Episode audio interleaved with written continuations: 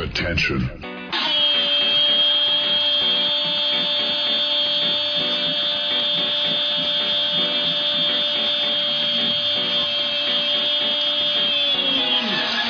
Attention. Da steht Djokovic und ragt die Trophy in die Höhe. Ist das fantastisch.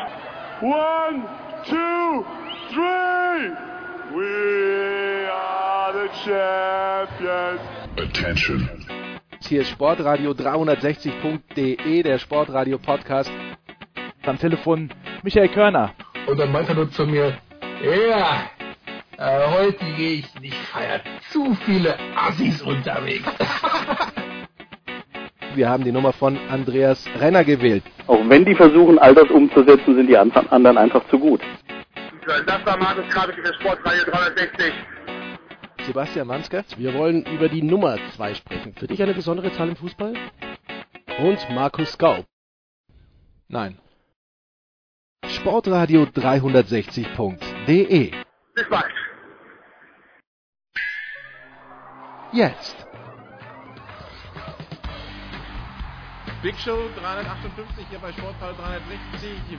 Wir sind wieder für Sie da, um das ganze sportliche Geschehen der letzten Woche aufzuarbeiten. Wir fangen an mit Fußball, wie es so oft in der Big Show der Fall ist. Und wir besprechen erstmal das Champions League Finale und tun das zum einen mit Thomas Günther vom Kicker. Hallo Thomas.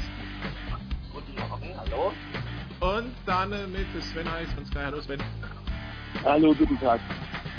Gut, wir sprechen also über dieses Champions League Finale, Thomas, zwischen Real Madrid und Liverpool. Endstand 3 zu 1 und viele Sachen, über die wir natürlich sprechen wollen.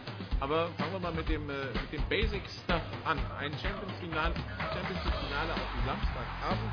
Äh, hast du dich, unabhängig von den Diskussionen, die danach geführt wurden, gut unterhalten gefühlt von diesem Fußballspiel? Ja, auf jeden Fall. Ich fand, es war ein Spiel auf, auf gutem Niveau. Ähm, zwei offensiv ausgerichtete Mannschaften, ähm, die beide ihren Teil zu einem äh, attraktiven Spiel beigetragen haben, ähm, das letztlich ja auf äh, kuriose Weise, paradoxe Weise entschieden wurde, aber unterhaltsam vom Unterhaltungswert her fand ich es eigentlich sehr ansprechend. Sven, wie ging es dir, als du das Spiel gesehen hast? Ähnlich, äh, ähnliche Einschätzung? Das Ambiente in Kiew war schon, schon beeindruckend am Samstag. Gerade so, wenn ich die Fans beobachtet habe, durch den Tag hinweg, wie die Atmosphäre dann sukzessive aufgebaut hat. Das Stadion noch dazu natürlich neu gebaut durch die WM, EM vor ein paar Jahren. Und das Spiel solches hat natürlich mehrere Spannungsmomente natürlich drin gehabt und sehr viele Ereignisse. Also ich denke, für so einen Samstagabend und Champions League Finale kann man da nicht sehr viel mehr erwarten. Thomas, nun ging es los mit einer ziemlichen Druckphase von Liverpool. Ähm, hat die dich A überrascht und B, ähm, also ja, wie hast du hast du gedacht, dass, äh, dass Liverpool das dann auch recht früh, klar machen könnte, weil ähm, am Anfang hat man von Real Madrid wirklich nichts gesehen. Nee, überrascht hat mich nicht, weil das eben Liverpools Stärke ist, ähm, das Offensive und auch das, das schnelle Spiel, das mutige Spiel. Das haben sie am Anfang äh, sehr gut gemacht. Ich habe aber trotzdem nicht geglaubt, dass sie jetzt deswegen äh, Real überrennen. Äh, dafür ist Real zu gut und zu clever. Die haben auch äh, in anderen Szenen, in anderen Spielen schon immer kritische Momente überstehen müssen. Das ist ihnen dort auch geglückt. Äh, von daher bin ich jetzt nicht davon ausgegangen, dass das die ganze Zeit so weitergeht, aber es hat eben zum, äh, wie gesagt, guten Spiel beigetragen, dass Liverpool da sofort mutig agiert hat.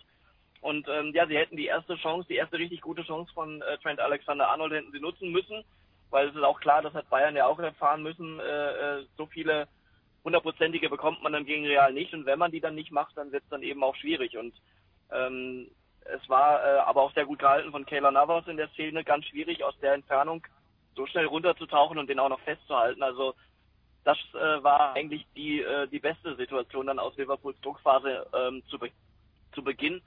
Auf der anderen Seite hat man dann hinterher im Laufe des Spiels dann auch gemerkt, äh, dass Liverpool dann gerade diesem hohen Anfangstempo dann irgendwann Tribut zollen musste. Ähm, und es kamen natürlich dann auch noch andere äh, psychologische Momente dazu, die dazu beigetragen haben, aber sie haben auch äh, physisch ähm, abgebaut im Laufe des Spiels. Ja, der, der ganz große Bruch in der ersten Halbzeit, Sven, war natürlich die Verletzung von Mo Salah. Ähm, da wird dann im Nachhinein natürlich viel diskutiert. Äh, war das Absicht, war das keine Absicht? Da können wir gleich drauf zurückkommen. Was meinst du der Auswahl von Mo Salah? Was hat die Liverpooler da am meisten? Also war das das wirklich, dass, sie, dass er gefehlt hat, spielerisch oder war es einfach ein Schock bei Liverpool, dass er plötzlich nicht mehr dabei ist? Was, weißt, was meinst du, was der, was hatte da den größeren Impact? Da kommen natürlich zwei Faktoren spielen damit rein. Und zwar wusste Real Madrid sehr genau, dass der Spieler, der ihm wirklich gefährlich werden kann, ist Mohamed Salah. Das war dem Gegner bewusst. Gerade auch über diese Seite von Marcelo, die linke von Real, die da sehr anfällig ist. Sergio Ramos hat sich von Beginn weg in dem Spiel an, an Salah orientiert, weil wir halt alle wussten, die Madrilenen, dass Salah derjenige ist, der dieses Spiel für Liverpool entscheiden kann. Und umgekehrt hat er Liverpool gewusst, wenn wir dieses Champions League Finale gewinnen wollen, dann brauchen wir einen besonderen Tag unseres besten Spielers, unseres besten Torhüters über die gesamte Saison weg. Und dann kommt diese Verletzung und Liverpool wird bewusst, wir verlieren hier unseren Besten. Wie können wir das nur irgendwie kompensieren? Und Real dachte ich, perfekt, jetzt ist die Waffe, die der Gegner eigentlich besitzt, aus dem Spiel genommen und jetzt können wir mal so ganz befreit äh, drauf losspielen. Also es hat natürlich bei beiden dann eine unglaubliche Wirkung. Das hatte, hatte ja jeder wieder sehen können, der Verein stand komplett unter, unter Schock. Die, die Fans in der Kurve haben ja versucht, dann mit ihren Sprechgesängen nur die Salada zum Weiterspielen zu bewegen, aber im Moment, wo klar war, dass es da kein Weiterspielen mehr gibt, da war keine Atmosphäre mehr da bis zur, bis zur Halbzeit. Es war ein reines, irgendwie, diese Pause kommt unbeschadet, um dann von Jürgen Klopp eine neue Ansprache zu bekommen. Aber das war der so ein Schreck, der hat sich dann auch über dieses Spiel durchweggezogen und der ist mehr rausgegangen aus den, aus den Spielern von Liverpool. Okay, Thomas, die Aktion von Ramos, siehst du da Verletzungsabsicht oder nicht? Also ich muss, also ich, ich werfe mal voraus, ich habe es mir angeschaut, ich kann mir nicht vorstellen, dass er weiß, wenn er ihn so am Arm zieht, kommt der so unglücklich auf, dass der auf der anderen Seite quasi mit der Schulter aufschlägt und dann raus ist, wenn ich ganz ehrlich bin. Also äh, ich denke, dass Salah in der Szene zuerst eingehakt hat, Ramos dann natürlich intensiver ähm, und Ra Ramos weiß, was er tut und er weiß auch, so wie Sven gesagt hat, natürlich um die Stärke und um die Bedeutung von, von Salah und trotzdem unterstelle ich ihm da keine Verletzungsabsicht, äh, das auf keinen Fall. Und ähm, von daher war es ein, ein sehr harter Zweikampf, der ähm, auch geahndet hätte werden müssen, aber äh, auf keinen Fall mit Rot. Äh, und von daher natürlich ist dann so eine Verletzung in der Folge immer schlimm. Ähm, aber das ist dann auch irgendwo natürlich ähm, ja cleveres Abwehrverhalten. Auf der einen Seite äh, den Gegner da entscheidend am Weiterkommen zu hindern, auf der anderen Seite aber nicht so brutal dann eben zu Fall zu bringen, dass man äh, gleich eben das Offensichtliche da ähm, sieht. Von daher, ja, clever verteidigt, auch wenn es ganz, ganz böse Folgen hatte, dann natürlich für Salah und für Liverpool. Aber Absicht würde ich ihm da nicht unterstellen. Sven, siehst du es anders? Thomas hat, finde ich, sehr gut beschrieben. Das war ein professionelles Foul. Sergio Ramos hat über Jahre hinweg die Position des Innenverteidigers ausgeführt und von Zweikämpfen bestritten. Der weiß genau, wie sowas abläuft. Salah versucht da reinzugehen und, und, und Ramos holt das Beste für sich raus. Der war von Minute eins drauf aus, da Salah ein bisschen einen mitzugeben und zu sagen, hey Freund, wir spielen gegen Real Madrid, mit uns würde es nicht so funktionieren wie mit anderen Gegnern. Dass er nicht in diesen Zweikampf reingeht oder das planen kann, dass der andere dann mit der schweren Schulterverletzung raus muss, ist ja klar. Aber klar, er zieht ihn am Arm, er weiß, der andere kann sich dann beim, Hinfallen schwieriger abfangen und er stützt noch mit seinem Körpergewicht drauf ich möchte nicht die böse Absicht unterstellen, da bin ich bei Thomas, aber es ist auch nicht so, dass er da so, dass das alles zufällig passiert ist. Er wusste, dass er das tat. Und vor einem Jahr im Champions League Finale in, in Cardiff, da gab es ein ähnliches Foulspiel gegen den Turin-Spieler von Ramos, da ist nichts passiert, aber das war dieselbe Abfolge davon. Problematischer finde ich, dass als FC Liverpool ist es halt normal oder kann es passieren in der Saison, dass der beste Spieler ausfällt. Nur sollte das halt dann eben so sein, dass er dann die gesamte Mannschaft zusammenbricht. Und das ist, glaube ich, der Ansatz, den der FC Liverpool auch haben muss für die kommende Saison. Bei Real wäre das so nicht passiert. Wenn da Ronaldo ausfällt, dann wäre das sicherlich unangenehm gewesen für die Madrilenen, aber ich glaube nicht, dass das komplette Konstrukt dann ausgefallen wäre, sondern kommt halt ein Gareth Bale und ein Asensio und macht halt dann einen ähnlichen Zirkus. Ja, das ist ganz entscheidend, ja. finde ich. Also wenn man das gesamte Spiel dann sieht, ist es äh, genauso wie du sagst, bei Real Madrid kommt dann letztlich äh, irgendwann Bale und, und macht so ein Tor. Und bei, äh, bei Liverpool kommt Lalana und, ähm, und die sind gleich mal eine Klasse schlechter, was nicht nur an ihm lag, aber auch, weil er eben ein ganz anderes, äh, erstmal wurde, das, wurde dann umgestellt ähm, auf 4-4-2 äh, und mit ihm auf der linken Seite in einem ganz anderen äh, Schema dann äh, agierend und, und eine ganz andere Ausrichtung. Und er hat dann auch nicht äh, so konsequent mit angelaufen wie, wie äh, Firmino und, und Manet. Äh, Manet war ja auch an dem Tag gut, hat ja nicht nur das Tor gemacht, sondern auch so äh, war sehr agil. Also man hätte nicht so auseinanderbrechen müssen, aber das ist ja das, was man die ganze Saison schon bei Liverpool gesagt hat und gesehen hat. Dem Kader fehlt halt die Tiefe, um sowas dann abzufangen. Ähm, bei Bayern musste auch nach ein paar Minuten Arjen Robben raus und trotzdem ähm, hätten sie gegen Real Madrid gewinnen können und sind da nicht auseinandergefallen. Das ist dann eben der Unterschied, dass man sagt, ähm, Liverpool ja eine richtig gute äh, erste Elf oder zumindest richtig acht gute in der Startelf, wo man sagen kann, das ist internationales Topniveau, aber dahinter wird es dann eben eng und das Problem hat Real nicht und das war dann letztlich der, der Unterschied in dem Spiel. Nun ist es aber so, Sven, ich dachte... Ich, ich die ja. Tiefe Kader, Thomas. Thomas, Thomas, ich stimme ja. die Tiefe. Und das ist genau der Punkt an dem Wochenende. Jürgen Klopp hat auf die Bank gesetzt Adam Lallana und Emre Can. Emre Can hat seit März kein Spiel mehr bestritten. Adam Lallana genauso lange raus. Stell dir mal vor, er hätte die beiden nicht auf die Bank gesetzt. Ich glaube, dann wärst du selbst demjenigen, der sich einigermaßen beschäftigt, schwer gefallen, die Ersatzspieler von Liverpool überhaupt zu kennen. Überhaupt zu kennen und dann versetzen wir in die Köpfe rein von den, von den Madrider Spielern. Die sehen das ja auch. Und dann gucken die die Bank entlang und wissen genau, ah, okay, also wenn Jürgen Klopp da auswechselt, dann wird er seine Mannschaft massiv verschlechtern. Und die Liverpool-Spieler gucken auf die Ersatzbank von Real Madrid und stellen fest, oh, boah, wenn wir hier die sechs, sieben Minuten überstehen, dann wird Bale kommen, dann wird Asensio kommen und dann wird es für Anfi eventuell noch schwieriger werden, weil dann nämlich auch noch frische Energie auf den Platz kommt. Das hat einen enormen psychologischen Effekt, glaube ich, in so einem Finale, der nicht zu unterschätzen ist. Aber nichtsdestotrotz, wenn wir dann in die zweite Halbzeit schauen und den frühen ersten Patzer von Karius, wo man hätte denken können, okay, so wie das Ende der ersten Halbzeit gelaufen ist und jetzt der Nackenschlag, jetzt können es auch ganz schnell südwärts gehen, die ganze Nummer. Trotzdem kämpft sich Liverpool zu diesem 1-1 heran und man denkt sich, ähm, okay, vielleicht, vielleicht geht doch noch was. Ähm, das heißt, also entweder, entweder in der Halbzeit hat Jürgen Klopp die richtigen Worte gefunden oder vielleicht war es doch nicht so schlimm, wie wir alle dachten. das ist halt die Qualität von Jürgen Klopp und da gehört er für mich wahrscheinlich mit zu den allerbesten Trainern, die es auf dieser Welt gibt, nämlich Stimmungen in einer Mannschaft dann ausgleichen zu können. Und ich habe oben noch mit einigen Liverpoolern auch geredet vom Verein, die wissen genau, okay, jetzt kommt Klopp in der Pause und der wird die richtigen Worte finden und der wird das aus diesen Köpfen der Mannschaft bekommen und der wird immer wieder das neue Selbstbewusstsein mitgeben. Genauso ist es ja dann letztendlich gekommen, auch wenn er natürlich den Verlust von Salah jetzt nicht durch eine feurige Halbzeitansprache irgendwie wegmachen kann. Aber klar hat er nochmal darauf eingewirkt und die Fans sind zurückgekommen. Das ist die Qualität, die Jürgen Klopp mit seinen Emotionalitäten, mit seiner Leidenschaft mitbringt. Und, und das hat definitiv ähm, dafür, dazu gewirkt und es wirkt auch schon die ganze Saison, weil Liverpool nicht umsonst bekannt dafür ist und das steckt ja auch schon ein bisschen drin in der DNA des Clubs, dass halt, wenn man immer wiederkommt und dass man das halt auch versucht und, und wenn man sich das Spiel am Samstag anguckt, wir haben mehrere sportliche, in Anführungszeichen, Schicksalsschläge überwinden müssen haben auch mehrere überwunden. Irgendwann ist es halt dann auch mal einer zu viel gewesen. Aber dafür, um an den Punkt zu kommen, hat es einige Zeit lang gedauert, seit es ist. Genau, also die Karius-Patzer, Thomas. Der erste, mhm. ähm, ja, keine Ahnung, Blackout oder was auch immer, ähm, Abwurf und direkt in den, auf den Fuß von, also Benzema hält den Fuß rein und es reicht schon, dass der Ball ins Tor geht. Und der zweite, dieser Flatterball, ähm, ja gut, äh, sieht da auch unglücklich aus. Die Diskussion ging danach in alle Richtungen von äh, Zitat, es war die schlechteste Torhüterleistung im Champions League Finale die letzten 20 Jahre, glaube ich, von Lothar Matthäus bis jetzt dürfen wir aber nicht raufkloppen, weil der arme Junge. Ähm, wie jetzt mit einigen Tagen Abstand, wie bewertest du die ganze diese ganze Karius-Situation?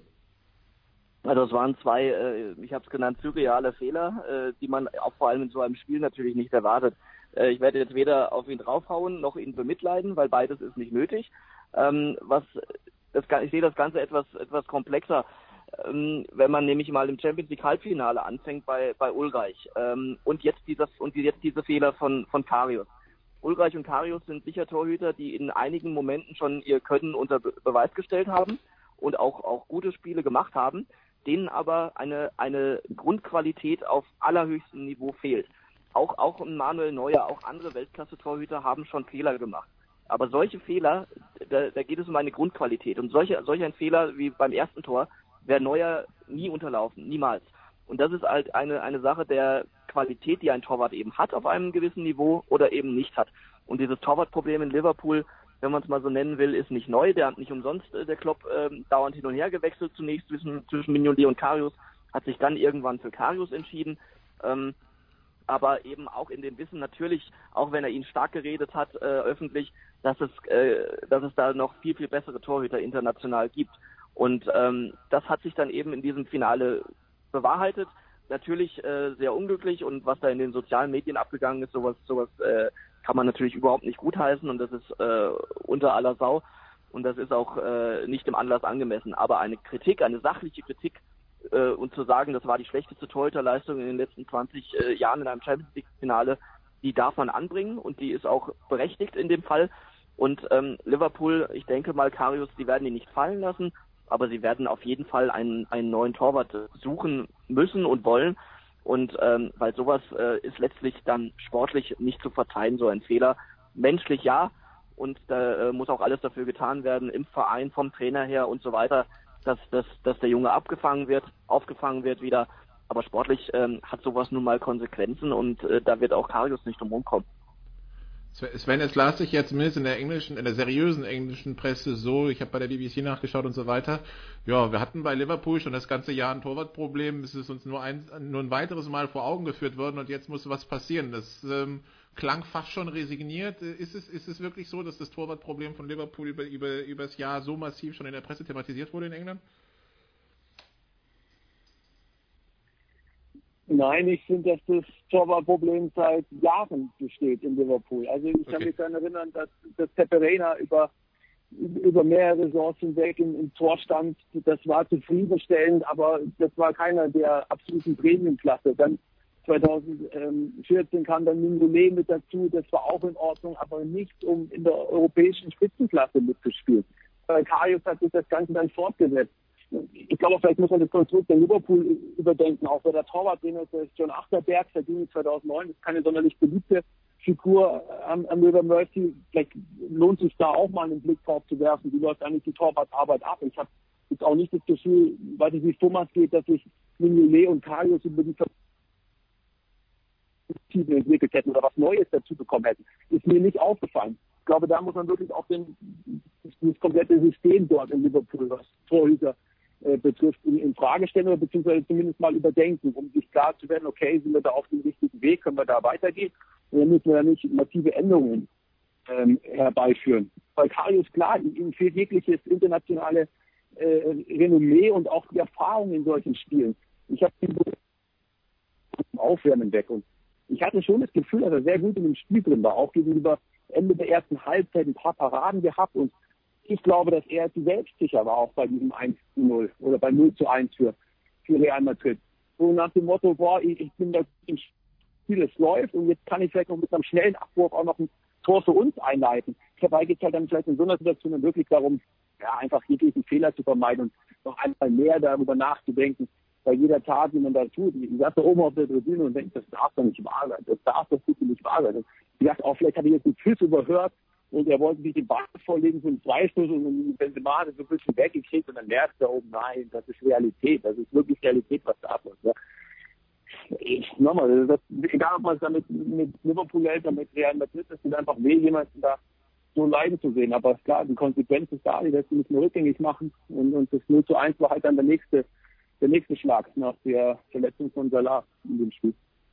Und dann verlierst du dieses Spiel, Thomas, also mit zwei Torhüterpatzern und einem Sonntagsschuss, der Fallrückzieher von Bale, der gefühlt 30 Sekunden vorher aufs, auf den Platz gekommen war, ist jetzt aus Liverpooler Sicht äh, maximal unglücklich, aber auf, andre, auf der anderen Seite, gut, äh, Real hat das Ding jetzt dreimal in Folge gewonnen, da, da gehört sowas wahrscheinlich auch dazu, ne?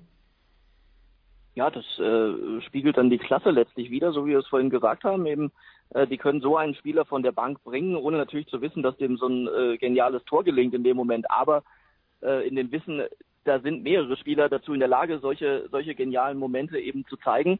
Und das macht eben die Klasse aus und kein, keine Mannschaft, äh, kein Verein der Welt, oder in dem Fall muss man fast sagen, sogar keine Mannschaft, weil es die identische Startelf äh, zum Vorjahr war, äh, ähm, gewinnt zufällig so äh, jetzt dreimal hintereinander die, die Champions League und ähm, oder oder viermal eben seit 2014. Das ist einfach ja, das ist einfach eine, eine, ein Ausdruck großer Klasse, großer Konstanz. Wir hatten auch immer wieder Glück auf dem Weg dorthin in verschiedenen Spielen, das gehört dazu. Aber letztlich setzt sich dann auch ähm, diese, diese große Klasse durch und äh, sie sind dann unterm Strich einfach ihrer Favoritenrolle gerecht geworden, weil sie eben den tieferen und besser besetzten Kader haben als, als der Gegner. Und ähm, das war an dem Abend dann vor allem auch nach dem 2 zu 1 dann deutlich. Selbst wenn das 3-1 nicht gefallen wäre, hätte ich nicht mehr das Gefühl gehabt, dass Liverpool dann noch ähm, jetzt nochmal groß hätte dagegenhalten können.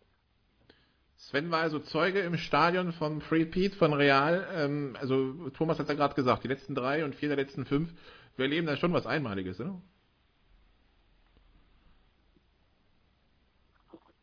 Das hat ihm auch das Finale gewonnen. Diese Selbstverständlichkeit zu wissen, wie sich ein Endspiel spielen lässt, die Selbstverständlichkeit auch auf die eigene Stärke zu vertrauen, zu sagen, komm, lass die Spieler von Liverpool sich mal austoben in der ersten Halbzeit, lass sie mal machen. Selbst nach dem 1 zu 1, da ist keine Unruhe entstanden bei Real Madrid. Überhaupt nicht. Nicht einmal der Gedanke kam auf, oh, wir könnten dieses Spiel hier verlieren. Sondern es wird mit einer Gelassenheit, mit einer Souveränität ähm, zur Kenntnis genommen, immer in dem Wissen, wir können jederzeit das entscheidende Tor schießen. Man muss sich das mal vorstellen, das ist ein Champions League, da gucken aber Millionen Leute zu, rund, rund um die Welt und dann steigt dieser Gareth Bale da in die, in die Luft hoch und du denkst, komm, lass das. Was, was soll das? Was willst du da jetzt versuchen? Willst du den Ronaldo aus dem, aus dem Viertelfinale nachmachen? Und dann jeder normalsterbliche Thomas, der geht, glaube ich, ziemlich anders wie mir, der wird sich da oben in, in diese Luft die Knochen brechen und dann schießt er da diesen Fallrückzieher aus, aus 16 Metern in den Winkel wenn du, wenn du sowas kannst, dann hast du es verdient, Champions League zu, Champions League zu werden. Und ich glaube, Thomas, du warst letztes Jahr bei Jens im Wohnzimmer, als ich Alexi Menü gefragt habe, der ein bisschen am Rumnörgeln war in Bezug auf Zidane, kein großer Trainer, damit er ein großer Trainer ist, müsste er die Champions League schon zweimal am Stück gewonnen, jetzt hat er sie dreimal am Stück gewonnen als Trainer. Wie ordnen wir das ein? Ja, das ist äh, die Frage, äh, kommt ja immer wieder auf. Ist Zidane ein großer Trainer oder trainiert er einfach nur eine großartige Mannschaft? Ähm, ich denke, äh, es reicht nicht einfach nur eine, eine Ansammlung äh, von großartigen Spielern um sich zu haben und äh, das Ganze ist ein Selbstläufer. Das sieht man auf anderem Niveau, hat man das ja bei, bei Bayern gesehen. Ähm, da ist es unter Carlo Ancelotti auch in die falsche Richtung gelaufen. Das heißt also, man braucht schon jemanden, der vor allem erstens das Ganze moderieren kann ähm, und, und da auch diesen Kader immer wieder so befrieden kann, dass dass alle letztlich sich wichtig fühlen. Das gelingt ihm, ähm, auch indem er natürlich das, indem er alle Wettbewerbe dazu nutzt. Und ähm, dazu kommt dann aber auch, und ich glaube, in dem, auf dem Bereich wird er, in dem Bereich wird er dann etwas unterschätzt noch. Ähm, er, er denkt sich auch schon was dabei, wie er aufstellt. Er lässt jetzt nicht immer nur das gleiche System spielen. Äh, die spielen ja meistens 4-3-3, aber jetzt äh, das zweite Mal im Finale hintereinander äh, im, im 4-4-2 angefangen. Äh, so kann er da variieren, auch während des Spiels und hat sich hatte sie auch gegen PSG äh, hatte er da auch äh, einige taktische Kniffe drin. Das darf man ja auch nicht vergessen. Die haben die auch auf dem Weg ins Finale ausgeschaltet. Also ähm, das passiert alles nicht mit einem Trainer, der ähm, nicht von allerhöchster äh, Güteklasse ist. Der gewinnt nicht ähm, dreimal die Champions League. Das ist schon aller Ehren wert. Und interessant wird natürlich dann zu sehen, wenn er wie und wo er auch dann mal woanders funktioniert, wenn er bei Real Madrid weg ist. Aber wer diese, äh, dieses Qualitätsmerkmal da erstmal hinterlassen hat, glaube ich, ähm, der kann auch woanders seinen Weg irgendwann mal gehen und irgendwann wird dieser Weg bei Real auf welche Weise auch immer beendet sein. Vielleicht äh, wird er selber mal irgendwann tun, weil er sagt, äh, jetzt habe ich hier alles erreicht. Ich kann mir sehr gut vorstellen, auch wenn wir da jetzt noch mal zwei, drei Jahre weiter denken, äh, dass dieser große, diese ganz große Ära von Real Madrid äh, Ende der 50er, Anfang der 60er Jahre mit fünf Landesmeistertiteln in Folge ist was, was so einer wie Zidane mit Sicherheit auch äh, im Hinterkopf hat. Und deswegen glaube ich auch, dass er jetzt weitermachen wird und dass das nochmal ein Ansporn ist, das in dieser Ära auch nochmal zu erreichen. Das Zeug dazu hat er ja, aber die Mannschaft muss jetzt dann auch verstärkt werden, weil ich habe auch gerade gesagt, die sind auch mit Glück teilweise weitergekommen äh, gegen Juve, gegen Bayern. Ähm, und von daher ähm, werden sie die Mannschaft auf einigen Positionen dann auch nochmal verändern müssen, ähm, um dann eben auch in den nächsten zwei, drei Jahren dieses hohe Level halten zu können fünf am Stück wären dann sechs aus sieben. Das wäre dann Eindruck schon... ist, Thomas, ich glaube, ja? dir geht's genauso. Lass mich das nur, mein Eindruck ist, ja? Thomas, ich, ich glaube, dir geht's genauso, dass sie dann sich sehr zurückhält in Madrid, was eine der, der Gründe ist, warum das so gut läuft. Er lässt seine Spieler kämpfen. Nicht einmal geht er vorne hin und zieht die Aufmerksamkeit auf sich und erinnert daran, was er für ein großartiger Spieler war und was er für ein großartiger Trainer jetzt ist überhaupt nicht, total zurückgenommen. Er stellt diesen Spieler in den Mittelpunkt. Er lässt diesen Cristiano Ronaldo Freiraum, er lässt diesen Gary Bale Freiraum, er lässt vor allem, und ich glaube, er ist wirklich die Schlüsselfigur in diesem Gebilde, Sergio Ramos Freilauf, weil er weiß, die regeln das schon alleine. Ich muss da nicht immer als Trainer das vorgeben und das vorgeben und mich hier einmischen und dort einmischen, sondern er versteht, dass diese Mannschaft ein super Gefüge hat und dass sie viele Dinge allein regulieren. Du hast diesen besessenen Ramos als Kapitän hinten drin, der nichts anderes möchte, außer den puren Erfolg. Dem ist nicht sein Name wichtig, nicht seine Aktion, sondern der möchte nacheinander nur die Trophäen am Ende der Saison als Erster in die Luft halten. So, der, der tut alles zu Erfolg. Dann hast du diese Spieler, diesen Modric und Groß, die nur auffallen, wenn du sie genau beobachtest, die sich da einfinden, aber einem super Passspiel, dieses Konstrukt am Leben erhalten, auch diese, diese Wirkungstreffer von, von Liverpool dann einfach auspendeln und sie dann ins Leere laufen lassen und die müde, müde rennen da auf dem, auf dem Spielfeld und die spielen und kurven das einfach. Vorne hast du dann diese, diese Zirkusartisten mit Ronaldo und Bale, die einen Freiraum brauchen, die die Kameras suchen. Und das dürfen sie auch. Und jeder hat in dieser Mannschaft seine Rolle und sie dann nimmt sie zurück und sagt, das passt perfekt. Wenn ich irgendwo mal ein bisschen von der einen Seite dagegen schubsen muss oder von der anderen, mache ich das, aber nicht mehr als notwendig. Ich muss mich nicht mit meinen Kunsttricks verewigen, sondern ich verewige mich einfach nur dadurch, dass ich diese Mannschaft laufen lasse und am Ende das automatisch auf mich abstrahlt, weil ich halt der Trainer von dieser Elf bin. Das Interessante finde ich bei Real ist aber auch, man muss das schon sehr differenzieren. Das macht sie dann ja auch selbst. Er sagt unterm Strich, natürlich ist das äh, äh etwas absurd, wenn man dreimal in Folge die Champions League gewinnen, gewonnen hat, wie er jetzt. Aber er sagt, unterm Strich war er mit dieser Saison insgesamt nicht komplett zufrieden. Äh, Platz drei nagt schon an denen, äh, Bartos Meistertitel nagt an ihnen.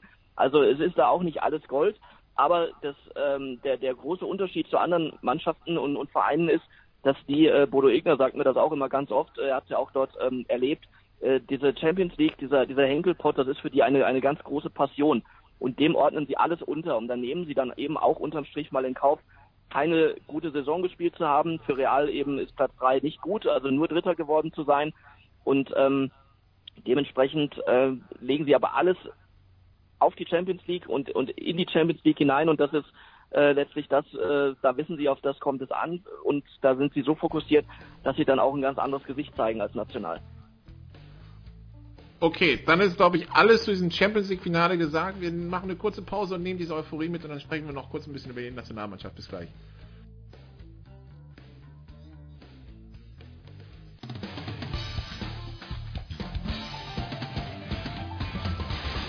Hallo, hier ist Fabian Ambüchen und Sie hören Sportradio 360.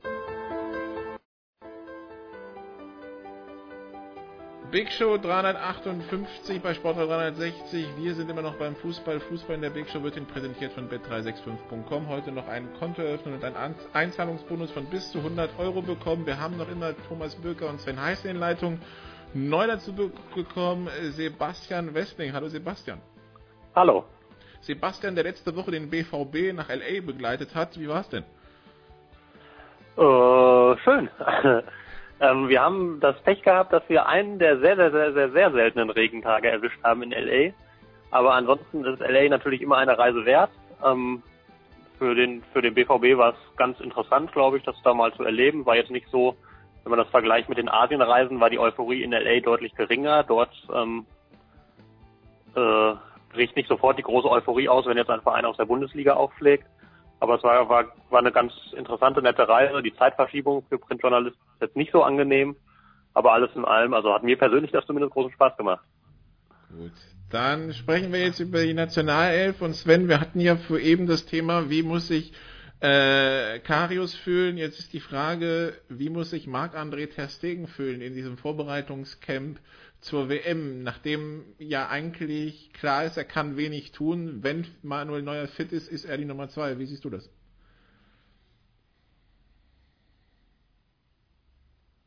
Eine schöne Rolle. Ich glaube, das ist auch der Grund, warum Andreas Köpke und Joachim Löw darauf aufmerksam gemacht haben, öffentlich, ähm, und, und deswegen nochmal gelobt haben für seine Saison und für sein Engagement.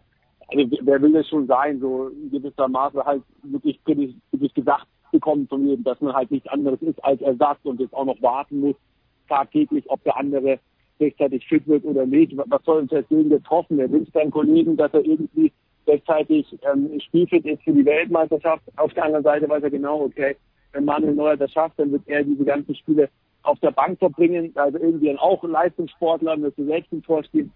Total unangenehm. Ich glaube, dass sich Marc-André Ter vielleicht daran irgendwie vielleicht ein bisschen hochhangeln kann, dass er natürlich schon einige Jahre jünger ist als Manuel Neuer. Und wenn das, wenn der Shiny trügt, dann wird Manuel Neuer auch immer mal früher aus der Nationalmannschaft zurücktreten als er. Und dann ist er eben in der Rolle, in der Manuel Neuer jetzt ist, wenn sich das einfach so, so fortsetzt. Und dann glaube ich, wird er vielleicht irgendwann mal zurückdenken, wenn er selbst vielleicht nicht, nicht im, im besten körperlichen Zustand ist für so ein großes Ereignis, aber dann weiß, okay, Mensch, ich habe das damals akzeptiert, dass, dass mein Konkurrent eben davor ist und dann müssen vielleicht jetzt auch dann, wenn ich dann die Nummer eins bin, ein anderer warten. Vielleicht kann man sich dann mit dem Gedanken ein bisschen abfinden. Wie sieht's Thomas? Ja, Ter Stegen wird, äh, muss und wird das Ganze professionell ähm, hinnehmen und, und verarbeiten und jetzt schauen wir mal, was am, am Samstag bei diesem Härtetest in, in Österreich passiert. Ähm, aber dass die Rollen sind, wie sie sind, ist völlig in Ordnung, weil das hat sich Manuel Neuer eben verdient. Äh, dieses Vertrauen und dieses äh, bis zum letzten Moment auf ihn setzen und auf ihn warten, das ist völlig normal, dass äh, der Bundestrainer das so hält weil er eben, wenn er die Wahl hat, eben dann äh, den allerbesten Torwart auch ins Tor stellt. Und das ist nun mal neuer, Pause hin oder her. Das heißt nicht, dass Ter Stegen ähm, viel schlechter ist, aber er ist äh, eben noch nicht ganz auf diesem Level, was eben vor allem auch die Ausstrahlung und die Aura angeht, die da ein Manuel Neuer mit sich bringt. Äh, das die kann Ter Stegen auch noch gar nicht haben, äh, aber ähm, Neuer hat sie nun mal und ähm, da spielt dann eben auch keine Rolle, dass, dass Ter Stegen ein, ein sehr guter Torwart ist. Das ist sehr, sehr gut für Löw und für Deutschland zu wissen, dass da ein, ein äh, annähernd gleichwertiger Ersatz auf der Bank ist. Aber was das Gesamtpaket angeht, ähm, auch äh, Respekt, äh, den der Gegner dann eben hat vor einer Figur wie Manuel Neuer, vor seinen Erfolgen äh, und vor seinem Können letztlich, ähm, da ist es völlig verständlich, dass ähm, Neuer das ähm, zugebilligt wird, bis zum allerletzten Moment äh, auf diesen Zug aufspringen zu können. Ist es so, Sebastian, Pause hin oder her, dass das egal ist, auch bei Neuer? Ähm, ob das egal ist, ähm, kann ich schwer beurteilen, weil ich, äh, weil ich natürlich wenig Einblick habe in das, wie sie trainieren. Natürlich braucht ein Torhüter Spielpraxis ähm, oder oder braucht braucht Praxis. Die Abläufe müssen stimmen, gerade bei so einem wie Neuer, der ja sehr sehr offensiv auch seine Rolle interpretiert, der wo das Timing absolut stimmen muss, wenn er aus dem Vorher rausgeht, um als erster am Ball zu sein. Ähm, ich glaube aber, dass, dass Manuel Neuer in der Vergangenheit durchaus gezeigt hat, bei, na, bei verschiedenen Anlässen, dass er nach Verletzungen sehr, sehr schnell wieder auf diesem Niveau ist und nicht lange braucht, um sich reinzufinden. Und ich glaube schon, dass die, die Experten bei, die, beim DFB, die ihn jetzt in der täglichen Arbeit sehen, dafür ein ganz ordentliches Gefühl bekommen, am Ende, ob es dann reicht oder ob es eben nicht reicht. Also ich denke, das ganz Entscheidende ist, dass Manuel Neuer dieses Gefühl hat. Der wird äh, nur spielen und, und eben mitfahren, was Löw ja dann auch gesagt hat, ist Nummer eins, wenn er 0,0 Zweifel hat. Und äh, dafür ist er halt Profi genug, um zu wissen, dass es A, entweder sonst auf seine Gesundheit geht, was er nicht will, und zweitens natürlich wird er auch nicht riskieren, ähm, nur im Tor zu stehen, äh, weil es eben so ein tolles Erlebnis ist, die WM, sondern der will im Tor stehen und dann auch genau die Leistung bringen wie vor vier Jahren und äh, wieder Weltmeister werden. Und das weiß er, dass er dazu in absoluter Topform sein muss. Und er ist der, der das am allerbesten einschätzen kann. Und wenn er grünes Licht gibt, dann denke ich, wird auch keiner im Trainerstab äh, ihm dieses äh, Vertrauen da oder wird ihm nicht vertrauen, dass das stimmt, äh, nicht, nicht stimmen könnte. Und dementsprechend hat er, denke ich, das letzte Wort. Und dann schauen wir mal, wie er sich dann am Samstag nach dem Spiel fühlt. Und am Montag muss ja ähm, der endgültige Kader dann benannt werden. Und Sven, in diesem endgültigen Kader wäre die Frage, wer, gibt, erwartest du da Überraschungen? Ich finde, es wird jetzt überraschend öffentlich an, an Mesut Özil rumgenörgelt und über seine Trainingsleistung. Wie deutest du das? Wir, glaube ich, keine Auswirkung haben auf das entscheidende WM-Aufgebot am, am Montag. Ich glaube, dass diejenigen, die da über Jahre mit dabei sind, auch dann bei dieser Weltmeisterschaft direkt auch mit, mit dabei sein werden ich glaube auch, dass alle drei Stürmer mitfahren, also Werner, Gomez und, und Petersen, einen rauszunehmen, glaube ich, wäre sehr riskant, weil du auch nie vor Verletzungen gefeit bist bei so einer Geschichte und dann brauchst du einfach entsprechendes Personal, dass du dann auch abwechseln kannst. Insofern glaube ich, dass an den Mann, anderen Mannschaftsteilen da ist dann vielleicht dann durchaus etwas Überfluss, Überfluss vorhanden und da wirst du vielleicht dann den einen oder anderen, anderen wegstreichen oder hast auch die Möglichkeit äh, gegeben, sich da mal zu beweisen zu dürfen in der Nationalmannschaft, die Atmosphäre für so ein großes Turnier aufzusorgen, vielleicht für, für die Zukunft, aber da erwarte ich jetzt keine, keine sonderlich großen Überraschungen äh, bei Joachim Löw am Montag, denn, es zieht sich jetzt noch einer eine gravierende Verletzung zu. Okay, ähm, erwartest du Überraschungen, Thomas? Nee, Überraschungen denke ich nicht. Und, und Özil, äh, weil du danach äh, gefragt hast, Özil, denke ich, ist halt nochmal ein ein verbaler Tritt in den Hintern, den er offensichtlich auch manchmal braucht. Der ist ja bei, bei Löw äh, immer, immer gesetzt und ähm, aber jetzt braucht er offensichtlich nochmal diesen Ansporn, um eben auch im Training die Spannung aufzubauen, die dann letztlich für, für die EM nötig ist. Ähm, nichtsdestotrotz ist natürlich im Mittelfeld große Konkurrenz, also Draxler, Reus, ähm, dann auf der linken Seite auch Sané. Ähm, das wird sehr, sehr spannend, auch letztlich wer dort spielt. Und ich glaube auch, ähm, dass, dass, dass Petersen mit dabei ist, weil den, den muss er jetzt nicht einladen, um ihn zwei Wochen im Training zu sehen und dann wieder nach Hause zu schicken. Also ich glaube schon, dass er insoweit von ihm überzeugt äh, war schon, als er die Einladung ausgesprochen hat, die Nominierung, dass er ihn auf jeden Fall mitnimmt. Aber es wird dann natürlich spannend, wer dann noch gestrichen wird und ähm, das kann man natürlich letztlich nur beurteilen, wenn man da jedes Training sieht und ähm, aber das, da bin ich bei Sven, also es wird keinen der, der etablierten treffen äh, beim Streichen am Montag. Äh, Sebastian könnte jetzt noch ein bisschen äh, Pfeffer in die Runde bringen, wenn er jetzt ganz unerwartet rumkattet. Wie sieht's bei dir aus?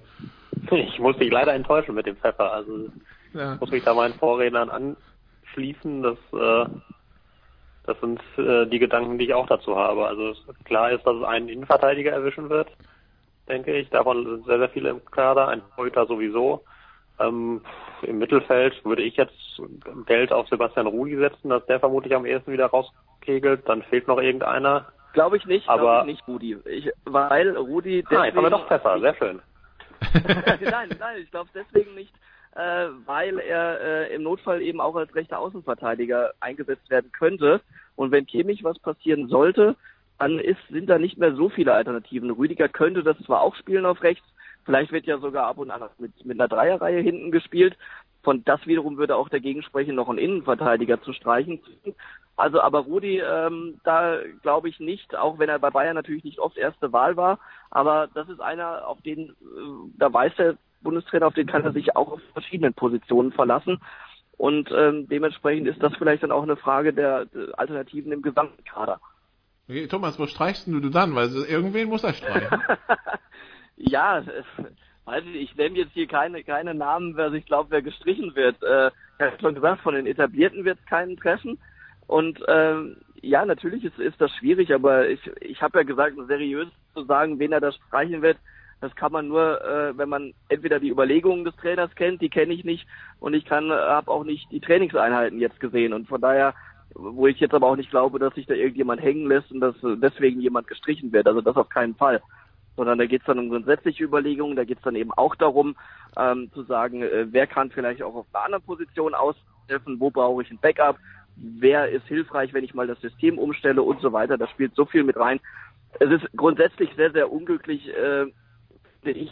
Klar, Neuer ist, ist eine spezielle Situation, aber darüber hinaus sind es so viele Spieler, ähm, da fände ich es eigentlich dann immer besser zu sagen, komm, ich nominiere 23 oder jetzt mit, mit eben 24 und ähm, den Rest lasse ich auf Abruf erstmal daheim. Die sollen noch nicht in Urlaub fahren und andersrum, die rufe ich dann am 4. Juni an, wenn ich sie brauche und schicke sie sich nach zwei Wochen, in denen sie sich Hoffnung gemacht haben, wieder weg. So machen es andere Nationen auch. Ähm, ich, glaube, was Frankreich gemacht hat. Es, so, es, ist nicht falsch. Ähm, jeder kann das handhaben, wie er möchte ist es natürlich menschlich komplizierter, das so, so umzumachen. Okay, Sven, am Wochenende haben wir jetzt dieses Spiel in Klagenfurt. Äh, das ist das letzte vor der Nominierung. Dann noch äh, geht es am nächsten Freitag gegen Saudi-Arabien in Leverkusen. Ähm, was erwartest du jetzt von diesem Spiel gegen Österreich? Erwartest du da irgendwas? Also meinst du, du kannst da irgendwelche Erkenntnisse dann draus ziehen oder geht es wirklich darum, dass die, dass die Abläufe sich finden und nur darum? Ich finde, da geht es darum, sich ein gutes Gefühl abzuholen für die Reise nach Russland. Nichts anderes. Ein bisschen zu probieren, ein bisschen zu testen.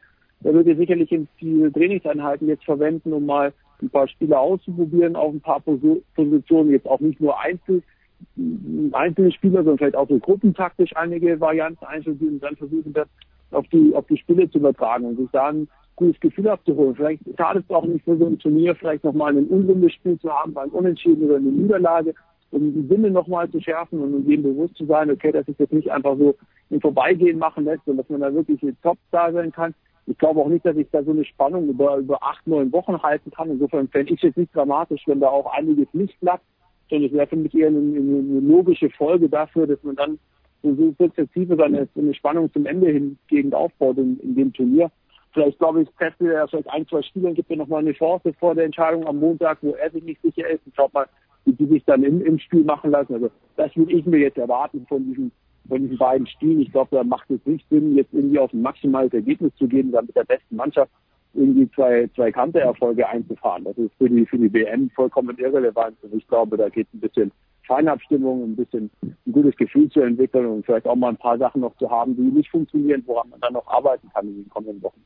Sebastian, wie sehr drückt man in Dortmund Marco Reus die Daumen, dass es endlich klappt? äh, sehr natürlich. Also das ist, das ist, das, aber ich glaube nicht nur in Dortmund. Also ähm, egal. Da wahrscheinlich ganz besonders. Ja, da, da natürlich ganz besonders, aber ich glaube, glaube auch, auch insgesamt, äh, egal welchem, mit welchem Verein man sympathisiert, gönnt man es einem solchen Spieler, der jetzt so viel Pech hat in den letzten Jahren, gönnt man das, glaube ich, dass es endlich einfach mal klappt. Ähm, in Dortmund natürlich ganz besonders, aber ähm, ich glaube, noch wichtiger ist in Dortmund dann, dass er dann auch heil wieder zurückkommt. Ähm, also, dass er dabei ist, gönnt ihm jeder persönlich. Wie gesagt, die Prioritäten liegen hier dann doch schon auf dem Club und dass er heile wiederkommt. Okay, ist dieses Spiel in Österreich, in Klagenfurt, euer Highlight am Wochenende? Thomas, wenn nicht, was ist es dann? Mein Highlight am Wochenende ist ein Turnier mit meiner F-Jugend. Oh. Aber ich werde das Spiel in Österreich auch anschauen. Deine F-Jugend spielt wo, damit, äh, damit die ganzen äh, Sportradio 360 Ultras da hinkommen können? Ja, äh, das ist der äh, sogenannte Dambach Cup von, von Quelle Fürth und da sind wir beim S vom SC Feucht auch dabei und hoffen da auf ein gutes Abschneiden. Okay, also alle hin da. Sven, wirst du auch nach Fürth fahren, um dieses Mörderturnier anzuschauen? Ich werde garantiert Thomas anrufen und mir von ihm berichten lassen, wie es war. Und das interessiert mich dann doch sehr, was er mit seinen, seinen Kiddies da fabriziert. Das muss ich irgendwann wirklich das mal ausgehen, dass ich mal ein Spiel sehen kann. Ich glaube, er macht das ganz hervorragend. Ich gönne mir aber ein fußballfreies Wochenende. Ich hoffe, das geht in Ordnung, aber ich brauche jetzt noch mal ein bisschen, bisschen Pause, um dann mit umso mehr Freude und neuen Elan dann in die Weltmeisterschaft einsteigen zu können. Sebastian, wie sieht es bei dir aus? Äh, ähnlich. Auch ich, auch für mich wird es ein fußballfreies Wochenende. Ich bin mit, mit Freunden unterwegs und äh, hoffe, dass ich das auch so halten kann. Wenn jetzt nicht gerade Borussia Dortmund Neymar verpflichtet, ähm, bin ich zuversichtlich, dass ich mit Fußball an diesem Wochenende relativ wenig zu tun haben werde. Weil es war ja jetzt doch sehr intensiv und es werden noch intensive Wochen kommen und da gönne ich mir jetzt mal eine Pause. Dann Lewandowski will, ja. will weg, vielleicht geht da was.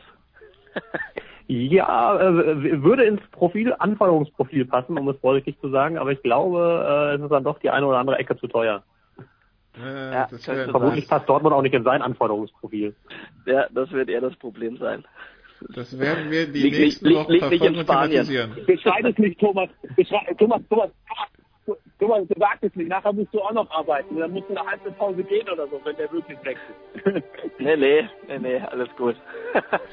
gut, dann danke euch dreien. Wir machen eine kurze Pause, dann geht's hier weiter mit der German Football League. Bis gleich. Danke.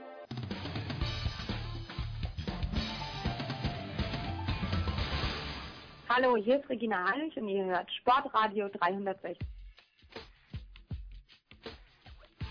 Big Show 358, ähm, ja, Teil 3 im Fußball, den wir jetzt nochmal dazwischen schieben, zwischen den Fußball Teil 2, wo wir uns eben von Thomas Böker verabschiedet haben, und den GFL-Teil, wo wir gleich, gleich Christian Schimmel hören. Äh, ich habe Thomas nochmal in der Leitung. Ähm, so schnell ist man wieder dabei, Thomas. Ähm, weil es passieren dann doch Dinge in dieser Sportwelt, die wir nicht unkommentiert lassen können. Ich ärgere mich heute noch, dass wir damals über Ancelotti geredet haben und nachmittags war er weg was keiner hatte kommen sehen. Jetzt äh, nehme ich die ganze Zeit diese Big Show auf und sehe plötzlich bei Twitter, ähm, Zinedine Zidane tritt zurück. Was ist da passiert? Ja, er ist äh, überraschend zurückgetreten. Ich hatte ja noch gesagt, dass ich glaube, äh, dass er eine neue Ära begründen will und eine, eine ähm, sich daran orientiert an den fünf Landesmeistersiegen in den 50er, 60er Jahren in Folge, dass er das jetzt auch anpeilt.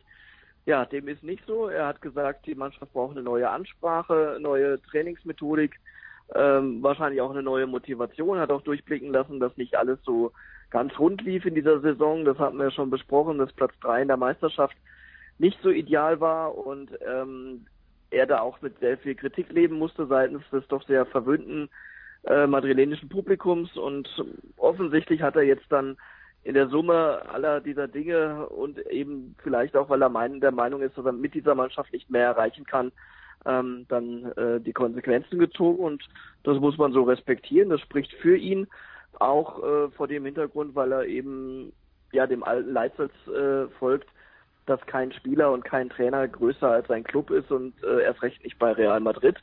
Möglicherweise ist es aber auch ein Hinweis darauf, ähm, dass er weiß, dass er vielleicht schon mehr weiß und sich vielleicht auch in Sachen Ronaldo äh, da bald äh, ein Abschied abzeichnet. Aber das ist jetzt im Moment noch Spekulation. Genau, das ist ja das, das haben wir nicht thematisiert, weil da hatte ja Ronaldo was gesagt am Samstag, so von wegen, ich sage in ein paar Tagen mehr, aber da kam er dann nichts, deshalb habe ich es dann nicht mitgenommen äh, im, im ersten Teil.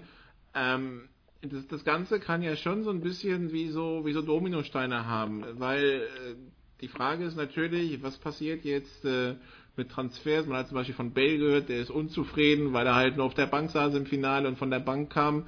Äh, jetzt ist der Trainer weg. Die erste Frage ist natürlich, wer, wer kommt denn überhaupt als Nachfolger in Frage? Also ich sehe viele, ich sehe viele gerade schreiben, boah, zum Glück hat dieser Trainer gerade verlängert. Also das gilt für Löw zum Beispiel, das hat wohl Bierhoff gesagt, äh, das gilt, jetzt habe ich das gleiche habe ich jetzt über Deschamps gelesen, also ähm, da alle sind froh, dass sie gerade festgezurrt haben. Ja, keine Ahnung, wer da jetzt kommt, aber dass jetzt äh, gerade frisch Verträge verlängert worden sind, also das heißt mal gar nichts. Erst recht nicht äh, im Umfeld einer WM, weil äh, diese Vertragsverlängerungen sind in dem Moment, wo ein äh, auch renommierter Trainer äh, möglicherweise mit einer guten Mannschaft dort frühzeitig scheitert, sind diese Verträge mal gar nichts mehr wert, egal von welcher Seite auch immer. Und dementsprechend äh, kann ich mir auch gut vorstellen, wenn Real Madrid die ja doch äh, jetzt offensichtlich sehr überrascht worden sind vor dem Schritt, wenn die jetzt nicht gleich in den nächsten äh, drei Tagen Nachfolger präsentieren, dass sie dann möglicherweise auch noch tatsächliche Entwicklungen bei dieser WM abwarten ähm, und da dann auf diesem Markt dann tätig werden. Kann es Aber sich, mal, kann, mal, mal schauen. Kann sich ja mal Ritter erlauben, bis, keine Ahnung, vielleicht sogar Mitte Juli zu warten. Ja, wenn sich ein Verein das erlauben kann, dann Real Madrid, weil wenn die rufen, dann kommt äh, eigentlich jeder. Also von daher äh, glaube ich, ist natürlich richtig die Frage insofern, als dass das nicht viele Vereine könnten äh, und dann möglicherweise auch schon die besten Spieler weg sind. Ähm, aber Real Madrid, äh, wenn die einen Trainer wollen, dann glaube ich, dann bekommen sie ihn auch und ähm, dementsprechend werden die jetzt äh, nicht sich unter Zeitdruck gesetzt fühlen, glaube ich. Okay, dann äh, lassen wir uns überraschen, was da passiert. Aber jetzt mal, also hast du das kommen sehen? Nein, nee, also ich meine, ich habe am, am Wochenende auch mit, mit Bodo Ilgner gesprochen und habe ihm auch die Frage gestellt äh, für seine für seine Kolumne ähm, äh, Kicker, was er denn glaubt, was mit Zidane passiert, so eben vor diesem Hintergrund, weil ich weil man ja schon in Erwägung ziehen konnte, drei Titel in Folge, mehr mehr geht nicht. Aber er hat auch, hatte auch gedacht, äh, dass, dass er sich dann sich nochmal beweisen will. Die, Überlegung ist ja auch nicht abwegig gewesen. Und äh, was vielleicht nur die Champions League angeht, ist das auch, äh, wäre das auch durchaus denkbar gewesen. Aber wenn jetzt eben Sachen so äh, hochkommen, so nach dem Motto, da war doch nicht alles so toll, wie es nach außen hin scheint, und dass ihn da doch vielleicht einiges mehr getroffen hat, als man erfahren hat im Laufe der Saison. Er hat ja da auch, ist glaube ich auch gegen eine unterklassige Mannschaft im Pokal ausgeschieden ähm, und ähm, ja sowas äh, und hat da sehr viel äh, einstecken müssen. Und ähm, ja, wer weiß, wenn er nicht Zidane gewesen wäre, wäre er vielleicht zu dem Zeitpunkt schon geflogen. Und jetzt aber so ein Champions League Sieg überstrahlt eigentlich ja alles, aber er wird sich den Schritt auch gut überlegt haben. Und ähm, ja, mal schauen, äh, ist ja jetzt die nächste spannende Frage, wo taucht Zidane in nächster Zeit wieder auf? Also da haben wir äh, drüber gesprochen, äh, großartiger Trainer. Da habe ich noch gesagt, mal schauen, ob es woanders auch funktioniert. Das kann er ja dann eventuell bald beweisen.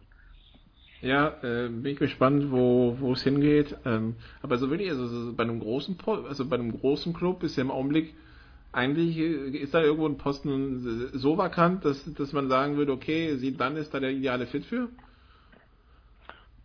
Naja, was ist ein großer Club? Ich meine, FC Chelsea ist jetzt nicht so schlecht, äh, auch schon ein paar Mal englischer Meister gewesen in den letzten Jahren äh, jetzt keine gute Saison gehabt. Conte steht dort auf der Kippe. Es sind zwar andere Namen im Gespräch, aber offensichtlich ist er ja auch noch nicht fix. Und ähm, naja, warum nicht? Also ähm, das wird mir jetzt spontan als großer Verein einfallen, weil alle anderen wie PSG, wie Manchester United, Manchester City, Bayern, ähm, Barca, die haben im Moment alle Trainer und dann hört es ja auch mit den ganz großen Vereinen auch schon im Moment auf. Aber vielleicht, äh, wie du vorhin sagtest, kommt jetzt auch so ein Domino-Effekt, in welche Richtung auch immer, sprich auch äh, Nationalteams inklusive. Und dann äh, kann der Trainermarkt nochmal richtig durcheinandergewirbelt werden. Sie dann in Marseille würde ich ja gern mal sehen. Aber gut, das ist, da muss Marseille noch ein bisschen wachsen, bis das passiert. Aber gut. Ja, ähm, ich glaube eher zum Ende der Karriere dann. Ja, genau. Ähm, dann schauen wir, nachdem wir uns jetzt also mal kurz nach Spanien verirrt haben, schauen wir auf äh, und, und besprechen jetzt den zweiten Teil Fußball nach, weil da ist jetzt heute aufgetaucht eine deutsche, ein deutscher WM-Kader mit Gebärdensprachenübersetzung. Du stoppst mich, wenn ich irgendeinen Quatsch erzähle, ja? Aber ich habe das richtig verstanden, es geht um Gebärdensprache. Und das Problem ist dabei, es sind 23 Spieler drauf und es fehlen die Herren Trapp, Tar, Süle und Petersen. Und das, das lässt Rudi jetzt, und Petersen. Äh, Rudi und Petersen, nicht Süle. Rudi, Rudi und Petersen, mhm. genau. Und ja. jetzt, jetzt, interpretiert der eine oder andere da rein, hm, ist da vielleicht ein Cut schon heimlich geschehen? Also es geht wohl um ein, um ein Poster, das auf der DFB-Homepage äh, erschienen ist, äh, zum, sehr zum Ärger von Oliver Bierhoff, der damit konfrontiert worden ist während der PK und der äh, sehr wütend darüber war und der Sache auch nachgehen will. Das ist das eine. Also dieses, es durfte jetzt noch nicht erscheinen. Das zweite ist, was ich gelesen habe jetzt, das Poster ist ab dem 4. Juni im Handel, äh, sprich also, wenn der 23er Kader tatsächlich steht. Ähm, aber äh, das Ganze ist eine Sache, die da, die zwar mit in Kooperation mit dem DFB entstanden ist, aber federführend von der Aktion Mensch. Und äh, es hieß jetzt seitens de, des DFB, so wie auch zum Beispiel in einem Panini-Album vorher eben äh, Spieler dabei sind, wie zum Beispiel Götze, die dann aber gar nicht nominiert wurden, äh, ist auch das hier kein Hinweis darauf, dass das der 23er Kader sein äh, soll oder sein könnte. Ähm, und wenn das so, also ich finde das auch glaubhaft, weil ähm, es macht jetzt überhaupt keinen Sinn, dass da jetzt schon eine Entscheidung getroffen wird, wenn am Samstag noch oder getroffen sein soll, bevor jetzt das Spiel am Samstag nicht stattgefunden hat. Das ist ja gerade in der Torhüterfrage ist das ja elementar wichtig. Äh, da kann man ja jetzt nicht schon, äh, kann, kann ja jetzt nicht schon feststehen, dass Trapp nach Hause fahren muss. Also von daher finde ich das glaubhaft, dass das nicht der 23er Kader ist, wie er jetzt schon beschlossen ist. Natürlich kann er es am Ende äh, trotzdem werden. Das, das ist äh, durchaus möglich. Aber ähm, ich glaube nicht, dass äh, da jetzt schon eine Entscheidung gefallen ist. Und ähm, ja, auf der anderen Seite, wenn es dann diese 23 sind, äh, dann käme natürlich Oliver Bierhoff, der gesagt hat, das ist kein Hinweis, auch in Erklärungsnöte. Und von daher äh, glaube ich nicht, dass er sich da auf so auf so ein Glatteis begibt, dass er eine so klare Aussage trifft. Äh, und er hat auch nicht rumgeeiert und hat gesagt, er hat direkt gesagt, klar, er ist verärgert, aber es ist kein Hinweis darauf, äh, dass das dieser Kader sein soll. Und ähm, Dementsprechend gibt es auch keinen Grund daran, jetzt erstmal zu zweifeln, aber eine Panne ist es natürlich trotzdem. Ich bleibe dabei, irgendwie wird mir das 23 nehmen wir mit und haben X als Reserve und äh, machen mit denen die Vorbereitung irgendwie. Das, das, das erscheint mir schlüssiger als dieses, als äh, so wie es jetzt angegangen ist, weil, weil halt immer sowas dann kommt und egal was, es wird dann sofort spekuliert, wer könnte gecuttet werden. Also ich weiß nicht, ich, ich finde, es bringt so eine unnötige Unruhe rein, aber vielleicht ist das nur so nur meine, meine Wahrnehmung so von außen. Nee, das habe ich ja habe ich heute Morgen auch gesagt, dass es äh, einige Nationen gibt, die, die nominieren 23 Leute. Die Engländer zum Beispiel haben das getan und haben sechs oder sieben Spieler auf Abruf. Äh, so, die, die können ja nur noch positiv überrascht werden, die, die auf Abruf dabei sind äh, oder jetzt erstmal dann zu Hause warten, bevor sie in Urlaub fahren. Und ähm, die, die jetzt zum Beispiel bei der deutschen Nationalmannschaft äh, letztlich dann überzählig sind, die äh, erleben eine Enttäuschung, nachdem sie sich zehn Tage lang äh, vielleicht auf was gefreut haben und auch äh, mit Sicherheit alle alles gegeben haben in diesem Trainingslager dann und ähm, die dann enttäuscht werden müssen. Also von daher ist das natürlich menschlich der kompliziertere Weg ähm, und sportlich aber dennoch äh, auch das gute Recht des Trainers, weil er sich einfach nochmal vor Ort vielleicht dann einen Eindruck nochmal genau verschaffen will von möglichen Kandidaten, die es dann eben packen oder, oder nicht. Von daher hat beides Vor- und Nachteile. Und diese, und so, so ein Poster jetzt, das ist natürlich eine ganz außergewöhnliche äh, Panne, die da zwischendrin passiert, äh, die mit Sicherheit keiner äh, ja, vertragen kann und keiner gebraucht hat beim DFB. Übrigens, es kommt bei den Spielen nicht immer positiv an. Andrea Rabiot, der französische Nationalspieler, hat ja Deschamps, nachdem er, nachdem er dann mitgeteilt bekommen hat, es gibt 23 und Rabiot gehört zur Reserve, mitgeteilt, Deschamps bräuchte er noch gar nicht anrufen, wenn er ihn doch brauchen sollte für Russland. Ähm, meine, immerhin sechs Länderspiele, da kann man Ansprüche haben, ja, er kann sich wahrscheinlich mit Sandro Wagner zusammentun, aber ja, es ist, manchmal geht auch das daneben. Also es, es scheint wirklich keine goldene Lösung zu geben, aber zumindest ist die vielleicht ja, bin ich nicht so pannanfällig wie, wie der aktuelle Weg. Äh, gibt sonst was, was, was uns in, in, den nächsten drei Stunden, bis die Big Show online gehen kann, um die Ohren fliegen kann? Ich äh, wüsste gerade nichts. Äh, das Einzige, was ich gerade das Einzige, was ich gerade noch ganz frisch gelesen habe äh, bei den Kollegen der Süddeutschen Zeitung äh, online, ähm, dass Lewandowski nicht informiert gewesen sein soll in dem Maße, was der Berater da äh, rausgehauen hat, von wegen, dass er jetzt ganz unbedingt weg will und und und so weiter. Ich meine, dass diese Wechselabsichten äh, und dieser fromme Wunsch Real Madrid besteht, das ist ja kein Geheimnis schon länger. Und äh, aber so soll es äh, in aller Vorsicht nicht ähm, abgesprochen gewesen sein. Jetzt mit Lewandowski äh, selbst, dass das so ähm, ja nochmal äh, publik gemacht wird. Und dann äh, wird das Ganze, wenn das stimmt, dann äh, scheint das Ganze natürlich auch nochmal in einem anderen Licht, weil ähm, dann ist es äh, eine reine Beratergeschichte, der ja auch extra jetzt nochmal da das Ruder übernommen hat, um eventuell einen Wechsel einzufädeln. Und ähm, ja, aber es äh, steht ja die Aussage auch der Bayern-Bosse, ähm, dass da mal ein Verein zeigen will, äh, äh, wer tatsächlich die Macht hat, nämlich die Vereine und nicht die Spieler. Und daran, unabhängig davon, ob das jetzt aktuell stimmt oder nicht, wird sich ähm, äh, dann auch Bayern messen lassen müssen. Und sie werden Lewandowski mit Sicherheit nicht abgeben, bevor sie keinen adäquaten Ersatz haben. Und das wiederum ist auf dem internationalen Transfer- und Stürmermarkt im Moment sehr, sehr schwierig, glaube ich. Deshalb sind wir gespannt, was jetzt für ähm, für, für eine Reise nach Jerusalem im, äh, im Trainer- und Spielermarkt stattfindet. Wie gesagt, die Hauptnews des Tages ist, Zinedine Zidane tritt nach dem dritten Champions League Erfolg in Folge mit Real Madrid als Trainer für viele überraschend, inklusive für Real Madrid anscheinend zurück. Dann äh, danke, danke Thomas, dass du nochmal spontan Zeit gehabt hast, das aufzuarbeiten. Und jetzt versprochen geht's hier weiter mit der Big Show und mit Football in der Big Show.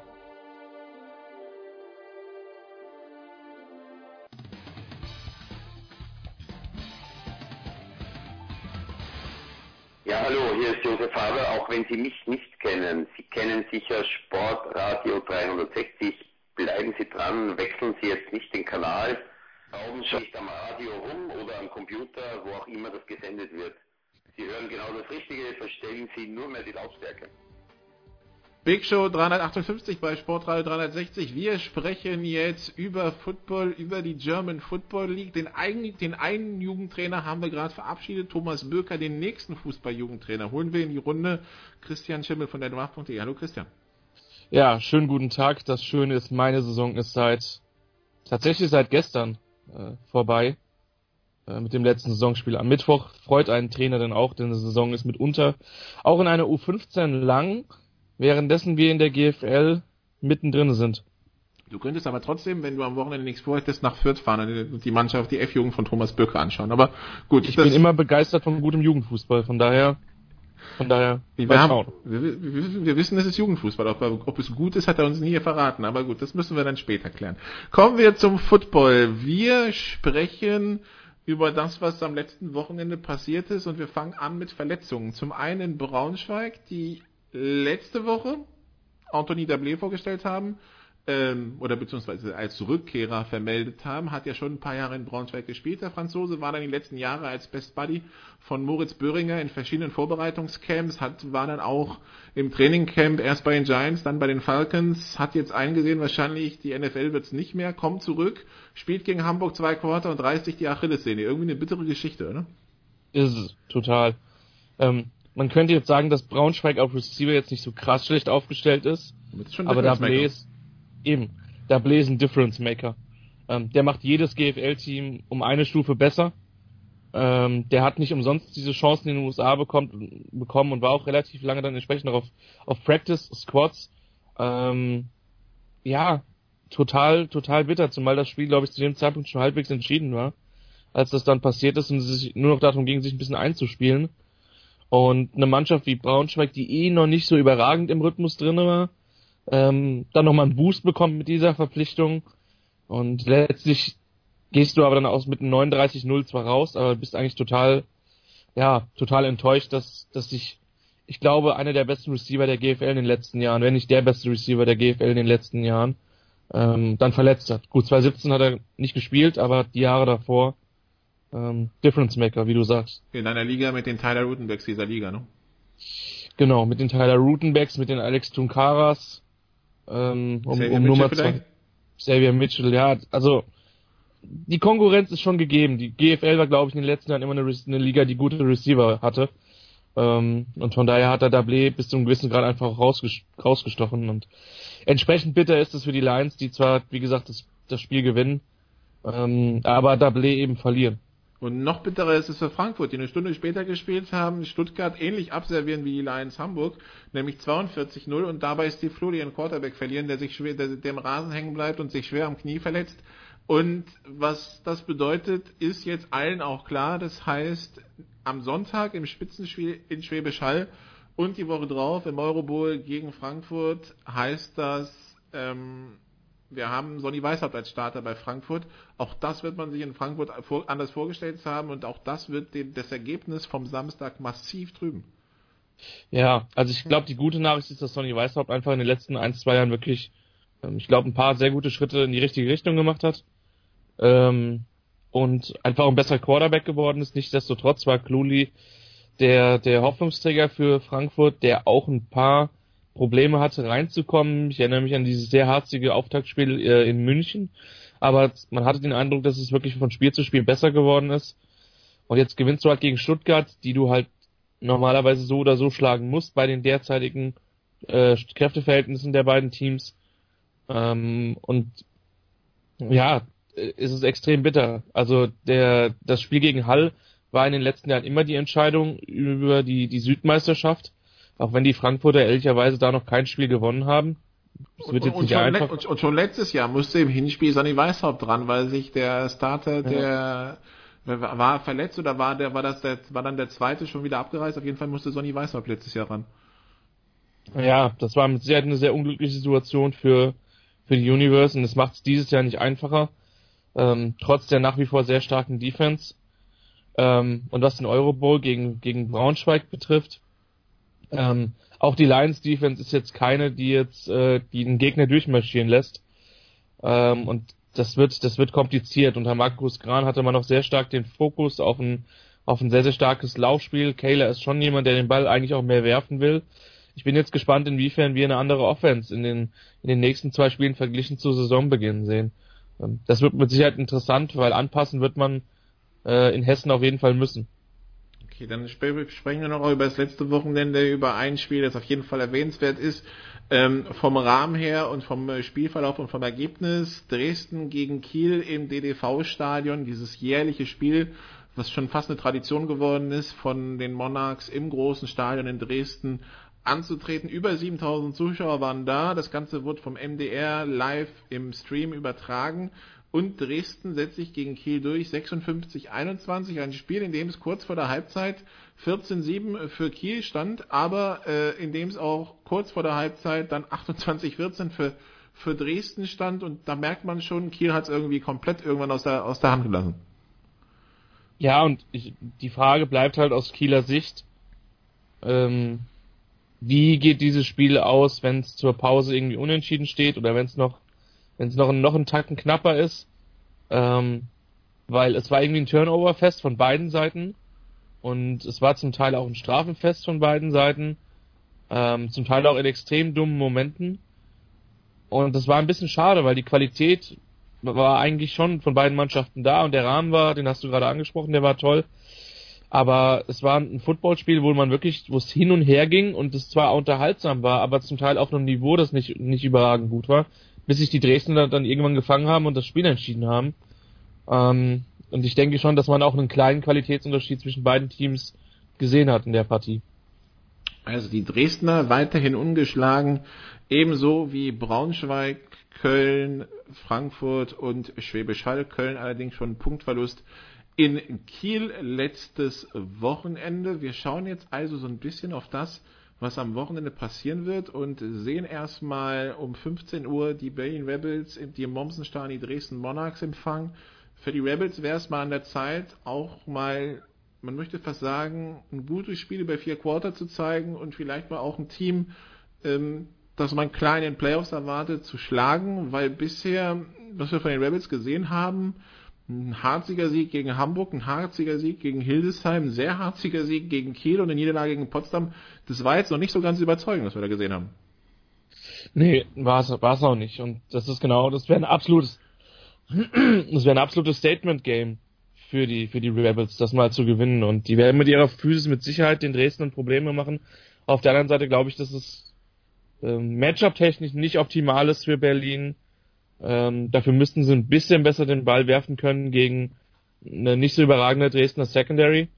Ähm, gegen den Lauf haben die Monarchs eigentlich relativ gut ausgesehen und das ist gerade die Stärke von Berlin. Ähm, müssen wir mal gucken, mit Stärke gegen Stärke, wer sich dann durchsetzt, aber die Rebels brauchen auf jeden Fall ihr Laufspiel, um in diesem Spiel bleiben zu, zu können. Ähm, auf der anderen Seite denke ich schon, dass Dresden da als, als Favorit hinfährt. Frage ist halt, ob das was mit dir macht, wenn du dann in einem in einem Wochenende zu Hause vor 7000 Leuten mit so einem gehaltenen Spiel halt antrittst und dann nach Berlin fährst, wo jetzt die Kulisse vermutlich nicht ganz so riesig sein wird. Ähm, ob das was mit dir als Mannschaft macht, aber ja, ich denke mal davon, ich denke mal, dass Utz Däuber da seine, seine Mannschaft auch, auch wieder fokussiert hat, denn es ist ein Must-Win für, für Dresden, wenn man um die Spitze im Norden mitspielen will und das ist, glaube ich, immer noch das Ziel in, in Dresden. Letztes Jahr hat die Dresdner Fans super ironisiert, dass da, dass man da im Rumsenstadion keinen Krach machen darf und hatten dann irgendwie Schilder mitgebracht. Applaus, Jubel, ähm, Freu und so weiter, damit sie halt nicht so viel Krach machen. Müssen wir schauen, ob sie es dieses Jahr wieder machen. Dann schauen wir Kiel gegen Hamburg. Äh, Kiel um 16 Uhr auf dem Kieler Platz in Kiel. Kiel kann sich mit einem Sieg aller Abstiegssorgen entledigen. Sollten sie das verlieren, wird nicht nur Kiel mit einem ganz großen K geschrieben, sondern auch Krise. Oh ja, Oh ja, sollten sie das verlieren, ist es äh, ist, ist, ist der Panikmodus zurück äh, bei den Hurricanes, der ja zwischenzeitlich gefühlt nach den ersten zwei Spielen mal so ein bisschen da war. Ähm, Hamburg hat einen neuen OC. Ich sag mal so, als neuer OC das erste Spiel in Braunschweig zu machen, ist jetzt vielleicht nicht die dankbarste Aufgabe. Kiel hat auch eine gute Defense. Ähm, die beiden haben im Hinspiel schon gegeneinander gespielt. Da gab es einen relativ knappen Sieg für die für, für die Hurricanes, auch wenn der spät, letzte Touchdown von Hamburg spät kam. Äh, trotzdem bin ich gespannt, was da einfach kommt in der Offense. Es gab viel Kritik ähm, an, an, am Scheme und an der Art und Weise, wie diese Offense gecallt worden ist, deswegen der Wechsel in Hamburg. Ähm, da muss, denke ich, ein bisschen was passieren. Die Defense hält meistens immer noch ziemlich gut mit. Ähm, aber von der Offense muss jetzt was kommen und gegen Kiel wäre dann die beste Chance, das zu beweisen. Dann schauen wir auf ganz weit in den Süden. Also wir, wir springen jetzt einfach mal gefühlte 1000 Kilometer. Wir bleiben aber in Deutschland, aber wir gehen nach Kirchdorf, die die Marburg Mercenaries zu Gast haben. Wir haben das Hinspiel gemeinsam kommentiert. Das ging noch ähm, 33-7 aus für die Marburger, aber inzwischen dürfte sich der Quarterback der Kirchdorfer eingespielt haben und die lange Reise im Bus hat diesmal Marburg.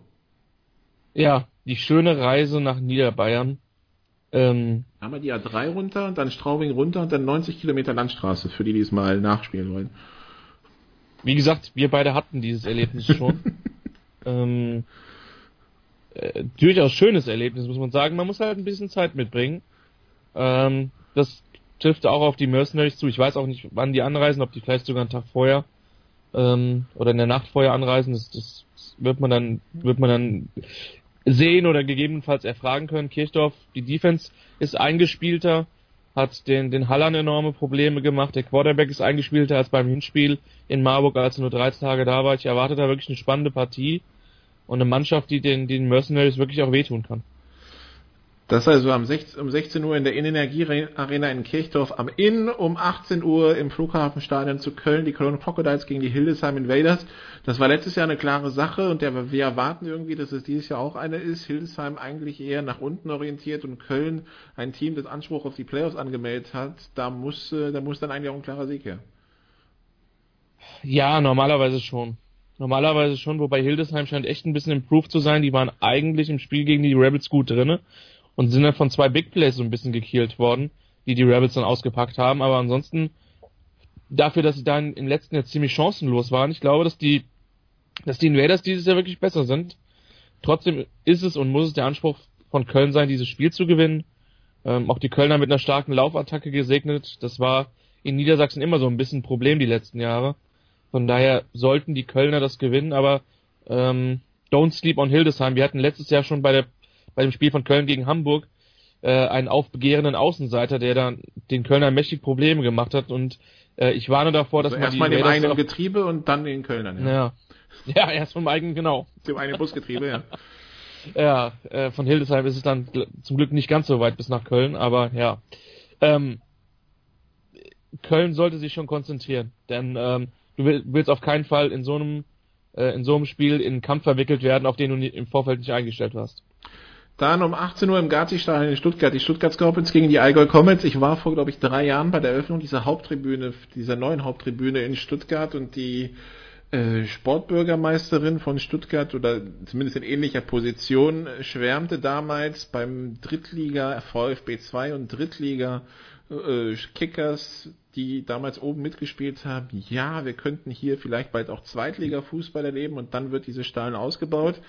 Die ernüchternde Realität drei Jahre später ist, die Kickers sind in Liga 5 abgestiegen, der VfB 2 spielt nur noch in Liga 4 und die Scorpions, da besteht die ganz große Gefahr, dass es für die in Liga 2 geht. Jetzt gegen die Comets gibt's ein Rückspiel von einem Hinspiel, haben wir vor zwei Wochen berichtet, dass 56-14 ausging und wo die Scorpions chancenlos waren.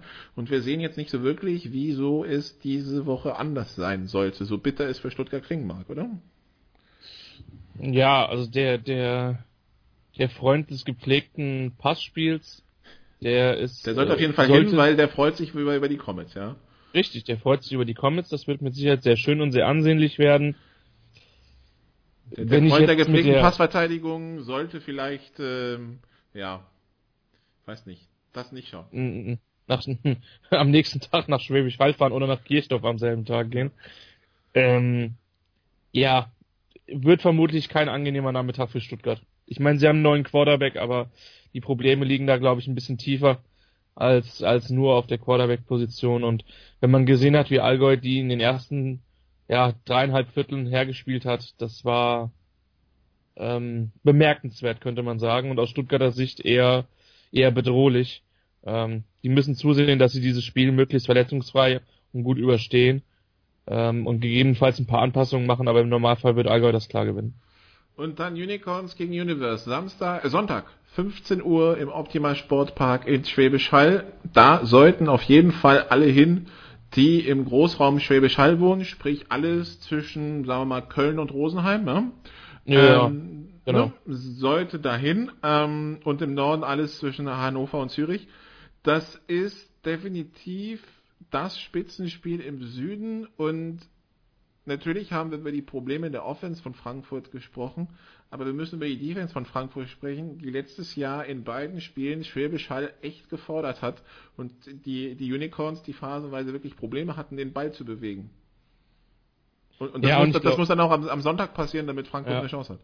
Ja, ich glaube, genau. Es muss halt ein Low-Scorer werden, wenn Frankfurt das Ding gewinnen will. Die Haller Offense hat dieses Jahr gefühlt noch nie, also du hast immer noch Rutenberg, du hast immer noch Robitaille, du hast immer noch Adek Besan, du hast Chris Huffels dazu bekommen, hast immer noch ein ordentliches Laufspiel, aber gefühlt hatte diese Offense in einigen Spielen dieses Jahr mehr Probleme als zum vergleichbaren Zeitpunkt letztes Jahr. Ich erinnere mich an dieses, an dieses sehr harzige Spiel in Kirchdorf. Und wenn die Frankfurter Defense sieben, vielleicht zehn Punkte scoren kann, dann, äh, dann wird es eine, ist die Möglichkeit definitiv da für die Universe, dieses Spiel zu gewinnen. Auf der anderen Seite muss man halt auch sagen, dass die, dass die Haller Defense äh, ja auch eine der zwei besten Verteidigungsreihen dieser GFL Süd ist. Ich weiß noch nicht, wen ich da am Ende lieber habe zwischen Frankfurt und Hall. Und ich glaube, bis jetzt satte 14 Punkte mit der First Team Defense zugelassen hat. Ähm, das wird mit Sicherheit ein interessantes Duell. Und äh, ich, ich vermute fast, dass es kein High-Scoring-Game wird, sondern dass es eher ein Low-Scorer wird. Aber die Favoritenrolle hat eben auch aufgrund des Ausfalls auf Quarterback Schwäbisch Hall oder siehst du, siehst du das anders? Nee, natürlich ist schwäbischer Favorit. Das ist ein Heimspiel. Halle hat bisher alle vier Duelle gegen Frankfurt gewonnen. Also von daher gehen sie auch diesmal als Favorit rein. Auf der anderen Seite, das waren alles sehr knappe Geschichten. Da war kein Blowout dabei. Das war immer umkämpft. Das waren immer packende Spiele. Ja, äh, auch als neutraler Zuschauer wirklich ähm, fesselnd. Von daher können wir uns da, glaube ich, auf, auf ganz großen Sport freuen. Das Ganze übrigens bei airtango.de läuft dann als Livestream kommentiert von einem gewissen Andreas Renner. Den kennt zwar bei Sport 360 keiner, aber ich wollte es trotzdem erwähnen. Ähm, ja, das, das so, soweit also der Spielplan für diese Woche. Äh, ich habe frei. Ich glaube, dein Einsatzplan hat auch nichts vorgesehen. Ja. Ähm, was sagten, was sagten das Highlight am Wochenende? Wir hatten also im Angebot Thomas Böker und seine F-Jugend in Fürth. Wir hätten Deutschland, Österreich in Klagenfurt. Wir hätten Hall Frankfurt in, in Hall. Was wird dein Sporthighlight sein am Wochenende? Weil deine, deine Jugend ist ja durch, haben wir ja gehört. Meine Jugend ist, meine Jugend ist durch und als, als Trainer freut mich das in der Tat, auch wenn wir eine gute Runde gespielt haben. Ähm, tatsächlich ist das Highlight, ähm, auch wenn ich nicht vor Ort sein werde, Hall gegen Frankfurt. Ähm, die Entscheidung im Süden und aus äh, lo lokaler Sicht äh, Highlight ist, es gibt tatsächlich noch zwei Relegationsspiele hier in den unteren Ligen und es gibt ein ein Pokal äh, ein Pokalendspiel mit Beteiligung der Seniorenmannschaft, dessen, deren Jugendmannschaft ich dann entsprechend coache, ähm, auch noch in der Heimanlage von uns und da freue ich mich dann sehr drauf, äh, auch mal ein freies Wochenende zu haben, bevor es dann die Woche drauf mit Marburg gegen Allgäu weitergeht. Von daher einiges geboten an dem Wochenende, aber ähm, am meisten freue ich mich, denke ich, schon auf, auf Fall gegen Frankfurt am, am Sonntag um drei. Dann danke Christian. Soweit. Wir machen hier eine kurze Pause bei Sportradio 360 und dann geht's weiter mit der Show 358.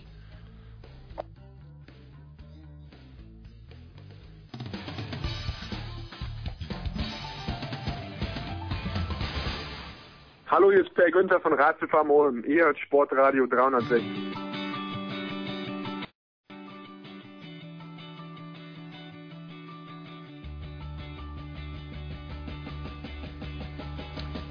Big Show 358. Wir machen weiter mit Motorsport hier in der Big Show. Wir sprechen über die Formel 1. Wir sprechen zum einen mit Stefan de Boins Heinrich. Hallo Stefan. Einen schönen guten Tag euch allen. Und wir sprechen mit Christian Nimmervoll. Hallo Christian. Hallo in die Runde. Hi. Du hast schon gesagt, du hast im Vorgespräch gesagt, du bist im Urlaub. Wo erwischen wir dich denn eigentlich?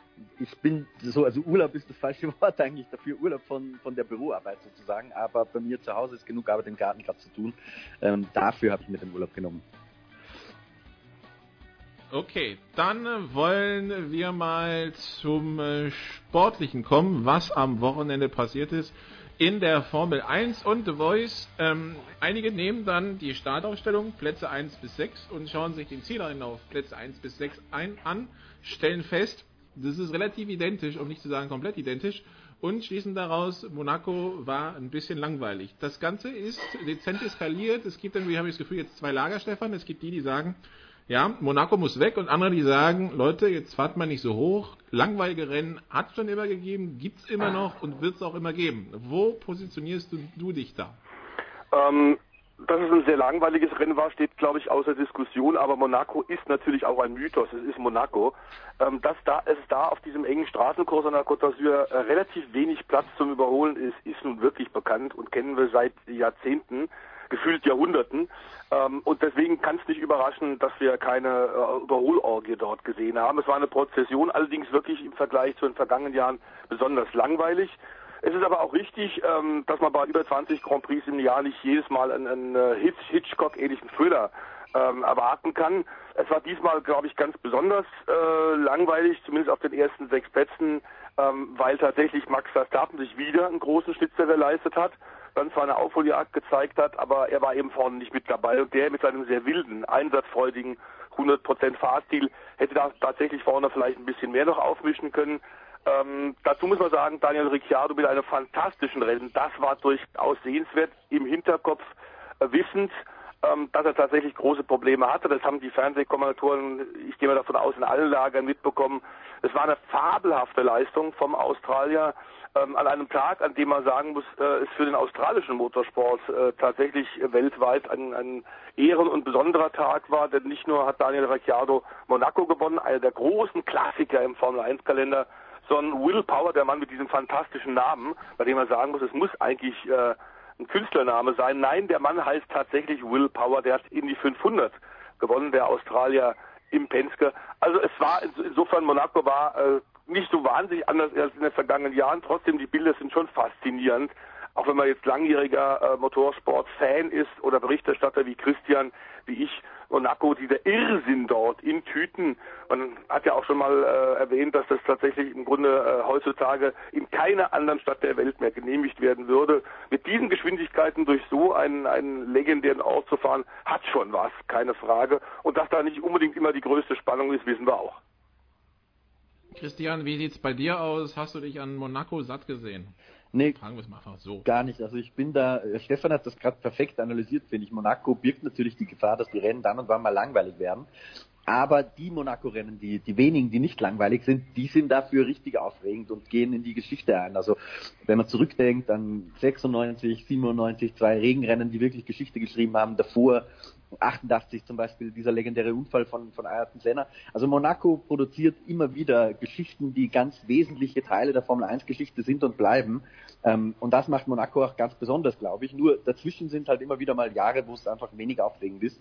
Aber ich bin da ja generell, und da haben wir auch schon ein paar Mal drüber gesprochen in dieser Runde, ich bin generell ein Vertreter der, der Ansicht, dass nicht jedes Rennen super Action sein muss und nicht jedes Überholmanöver äh, oder nicht bei jedem Rennen 300 Überholmanöver, sondern ich glaube, wenn dann und wann mal langweilige Rennen einfach stattfinden, macht die besonderen Rennen auch besonders. Weil wenn alle besonders wären, dann was wäre dann noch besonders? Ja, das ist eine philosophische Frage auch ein bisschen. Also ich glaube, es tut der Formel 1 auch gut, wenn es dann und wann mal ruhiger ist. Monaco 2018 war jetzt nicht der ganz große Aufreger, hat aber, und auch das hat Stefan schon gesagt, die ein oder andere Geschichte zumindest produziert, auch wenn es nicht die große Action auf der Rennstrecke war.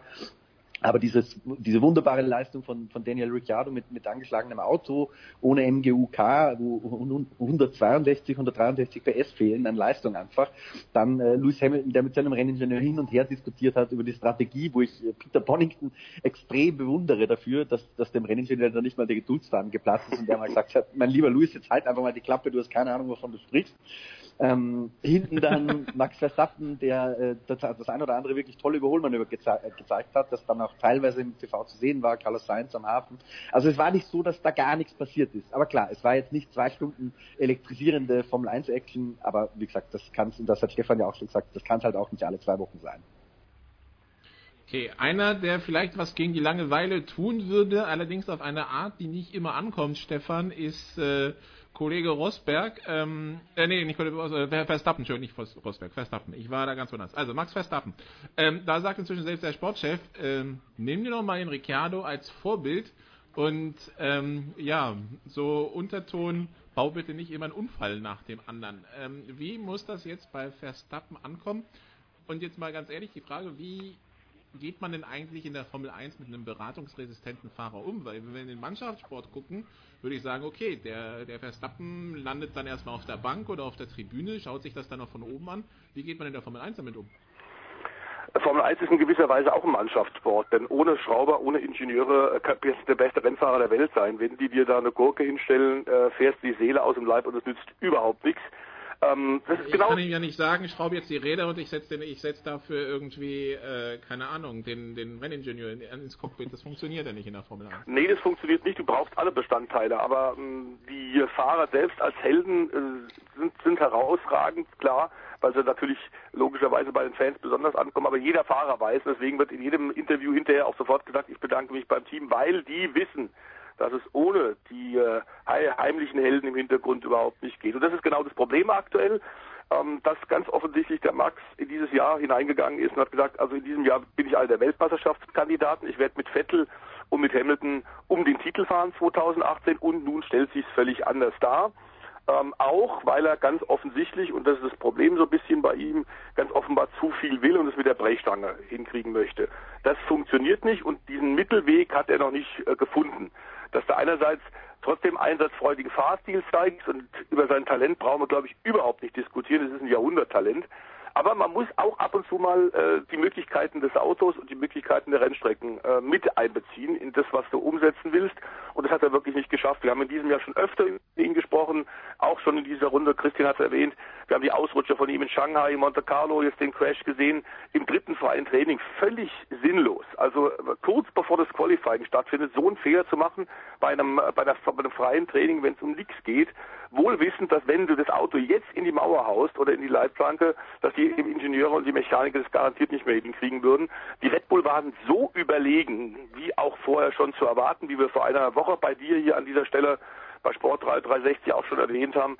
Sie haben Ferrari klar im Griff gehabt, sie haben Mercedes vier Zehntel abgenommen, äh, dem Hamilton und äh, dem Valtteri Bottas. Also es hätte ein locker Doppelsieg werden können und eigentlich werden müssen. Und das Problem für, in der Tat, du sagst es gerade, Nikolas, das Problem für die Führungsmannschaft Christian Horner und Co. ist aktuell äh, Weg zu finden, den Max wieder ein bisschen zur Ruhe zu, zurückzubringen. Das ist sehr hart.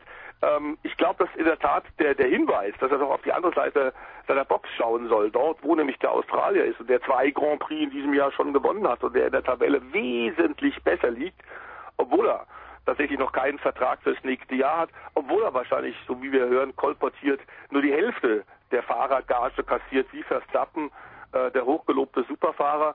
Ähm, ich glaube, dass das genau dass das ganz, ganz große Problem ist und möglicherweise ist tatsächlich auch Ricciardo mit ein Teil des Problems. Das ist zumindest meine Vermutung. Ich glaube, Max zieht sich da einen besonderen Druck jetzt äh, intern ausgeliefert und sagt, das kann doch gar nicht wahr sein. Im letzten Jahr hatte ich den Ricciardo so im Griff und in diesem Jahr, wo ich Weltmeister werden will, wo alles meiner Ansicht nach passen könnte, da ist der plötzlich fehlerfrei und fährt fantastische Rennen. Der kommt mit dem aktuellen Auto wohl wunderbar zurecht, der kommt mit den aktuellen Reifen prima zurecht und so steigert sich der Druck Rennen um Rennen. Schwierige Aufgabe, äh, überhaupt keine Frage für die Österreicher, für äh, Österreich-Engländer. Ähm, und ich glaube, das ist auch Dr. Marco, man hat es gemerkt an den Äußerungen. Lange hat er sich ja vor sein äh, Supertalent gestellt und hat immer wieder gesagt, ja Leute, nehmt es mal nicht so übel, äh, nehmt ihm nicht so übel, der lernt einfach noch. Jetzt ist er 66 Formel 1 Rennen gefahren und ich glaube, man muss jetzt sagen, der Lernprozess sollte bald abgeschlossen sein. Viele der großen Stars hatten in der Anfangsphase in ihrer Formel 1 ihre liebe Mühe, äh, sind mit anderen Leuten kollidiert. Wir dürfen an äh, Michael Schumacher nur denken, wie er sich mit Sebastian Vettel angelegt hat und viele andere eben auch. Ähm, auch Vettel hatte in der Anfangsphase ein paar Unfälle. Bloß irgendwann hat es aufgehört. Und jetzt nach 66 Rennen muss man sagen, Verstappen, du bist kein Rookie mehr, du bist kein junger Wilder mehr. Du solltest jetzt tatsächlich das Auto, das wirklich offensichtlich sehr gut ist, vor allem bei der Strecke wie Monaco, sollst du das mal ans Ziel bringen. Ja, und dann sprechen wir über Ricciardo auf der anderen Seite. Ähm, Christian, der also jetzt diesen Grand Prix gewonnen hat, der wahrscheinlich auch viel fürs eigene Image damit getan hat, so ein, so ein Sieg in, in, in Monaco, gerade wenn der Teamkollege halt, ähm, ja, wie sollen wir sagen, so auf anderen Pfaden unterwegs ist, dürfte reichlich Genugtuung sein und auch für die eigene Karriere ein entsprechender Booster, oder? Absolut. Also Monaco zu gewinnen, das heißt ja nicht umsonst, Monaco ist eine Fahrerstrecke, wo der Anteil des Fahrers, was der Fahrer am Ergebnis bewirken kann, vielleicht ein bisschen größer ist als auf anderen Strecken. Ähm, da hat Daniel Ricciardo alles richtig gemacht. Und das, das Interessante an der Transfermarktkonstellation finde ich auch, ähm, als Vettel und dann auch Verstappen ihre Verträge unterschrieben haben letztes Jahr, also dass sie sich langfristig an, an Red Bull respektive Ferrari gebunden haben, dachte man im ersten Moment mal, hm, das ist jetzt für den äh, Daniel Ricciardo blöd gelaufen, da ist jetzt Verstappen sozusagen teamintern auf, auf Pole Position, der war denen wichtiger, dass sie verlängern. Und eigentlich hat sich das im Nachhinein äh, komplett gedreht, sodass er jetzt der König des Transferschachs ist, weil momentan mit seinen Leistungen äh, ist er ganz, ganz klar der beste Fahrer, der noch keinen Vertrag hat mit Lewis Hamilton gemeinsam, bei dem wir aber alle davon ausgehen, dass er früher oder später bei Mercedes verlängern wird. Und gleichzeitig findet er eine Situation vor, wo alle drei Top-Teams äh, noch ein, ein, zweites Cockpit frei haben. Also Daniel Ricciardo ist da momentan wirklich die Königsfigur. Ähm, er kann sich mutmaßlich ein bisschen aussuchen, äh, wo er hingeht, oder zumindest hat er äh, überall sehr gute Karten. Ich bin überzeugt, dass weder Toto Wolf äh, noch Maurizio Arrivabene das Handy auflegen würden, wenn er anrufen würde. Also da hat er sich eigentlich in eine sehr, sehr gute Position gebracht. Und eins möchte ich vielleicht noch kurz dazu ergänzen zu all dem, was ich völlig richtig finde, was, was Stefan gesagt hat über Max Verstappen. Schade ist im Nachhinein auch, dass uns dieser Crash im, im freien Training möglicherweise ein wirklich tolles Rennen geraubt hat. Weil wenn, aber es natürlich immer hätte, wäre wenn, aber wenn Daniel Ricciardo im Rennen genau die gleichen Probleme gehabt hätte, Max Verstappen neben ihm in der ersten Reihe steht, dann bin ich mir ziemlich sicher, äh, dass Verstappen das anders als Vettel, der vielleicht noch so ein bisschen den Schock von Baku in den Knochen gehabt hat, aber der, der Verstappen hätte das unter Garantie probiert, zumindest probiert. Und das ist natürlich schade, dass uns dieses Duell so ein bisschen geraubt wurde. Der erste Österreicher, den ich sagen höre, hätte, wäre, wenn. Bisher habe ich immer gehört, hätti, vari, tetti, ne? genau so. Gut, dann kommen wir zu dem, was drumherum passiert ist oder was nicht passiert ist. Stefan, äh, die große Frage nach den Motoren für 2019 ähm, bei Red Bull ist immer noch nicht geklärt. Renault oder Honda, wir brauchen da, wir brauchen da schneller eine Entscheidung. Red Bull ähm, und dann liegt es ja quasi in deren Hand oder Renault, Schrägstrich Honda, wer auch immer es wird. Im Grunde brauchen alle die Entscheidung bald. War wahrscheinlich Red Bull nicht ganz so sehr, sonst würden sie sich auch nicht so viel Zeit lassen. Sie haben natürlich die komfortable Situation tatsächlich jetzt durch die beiden A- und B-Teams, also durch Red Bull und durch Toro Rosso, die ja seit diesem Jahr den Honda-Motor äh, tatsächlich verwenden, eine ideale Möglichkeit zu haben, diese Daten sich jetzt genauer anzuschauen. Es wird im nächsten Grand Prix äh, Grand Prix Kanada in Montreal dann äh, ein Update geben bei Honda und danach wird man entscheiden, also es wird wohl Ende Juni eine Entscheidung geben, wie es weitergeht, aber die Weichen müssen gestellt werden. Äh, es ist völlig klar, dass was die Ressourcen angeht, man vorplanen muss. Du kannst nicht einfach von einem Tag auf den anderen sagen, wir ähm, beliefern jetzt ein weiteres Team. Äh, und mit der bestehenden Anzahl von Mitarbeitern im Werk können wir das auch äh, ohne Schwierigkeiten hin, hinkriegen. Das heißt, die Zahl der Kunden für die Hersteller ähm, für Renault und für Honda ist äh, eine entscheidender Bedeutung auch für die Investitionen, die kurz- und mittelfristigen Investitionen. Und logisch ist auch, dass Honda äh, momentan überlegt, sich vielleicht ganz aus der Formel 1 zurückzuziehen, denn wenn sie kein Top-Team jetzt für die nächsten Jahre bekommen, dann könnte ich mir vorstellen, dass es tatsächlich lassen. Erstaunlich genug ist, dass tatsächlich äh, so lange bei McLaren diese endlosen Probleme gab und seitdem sie äh, mit der Mannschaft jetzt äh, von Franz Toast äh, bei äh, Toro Rosso zusammenarbeiten, geht es wirklich voran. Ähm, Pierre Gasly wieder gutes Rennen gefahren, äh, vorne mit dabei. Die Rundenzeiten stimmen, wobei wir haben es gerade erwähnt, Christian hat es auch gesagt, diese Besonderheiten der Rennstrecke von Monaco ähm, lassen natürlich nicht jetzt einen kompletten Rückschluss zu, aber der Motor ist deutlich besser als sein Ruf.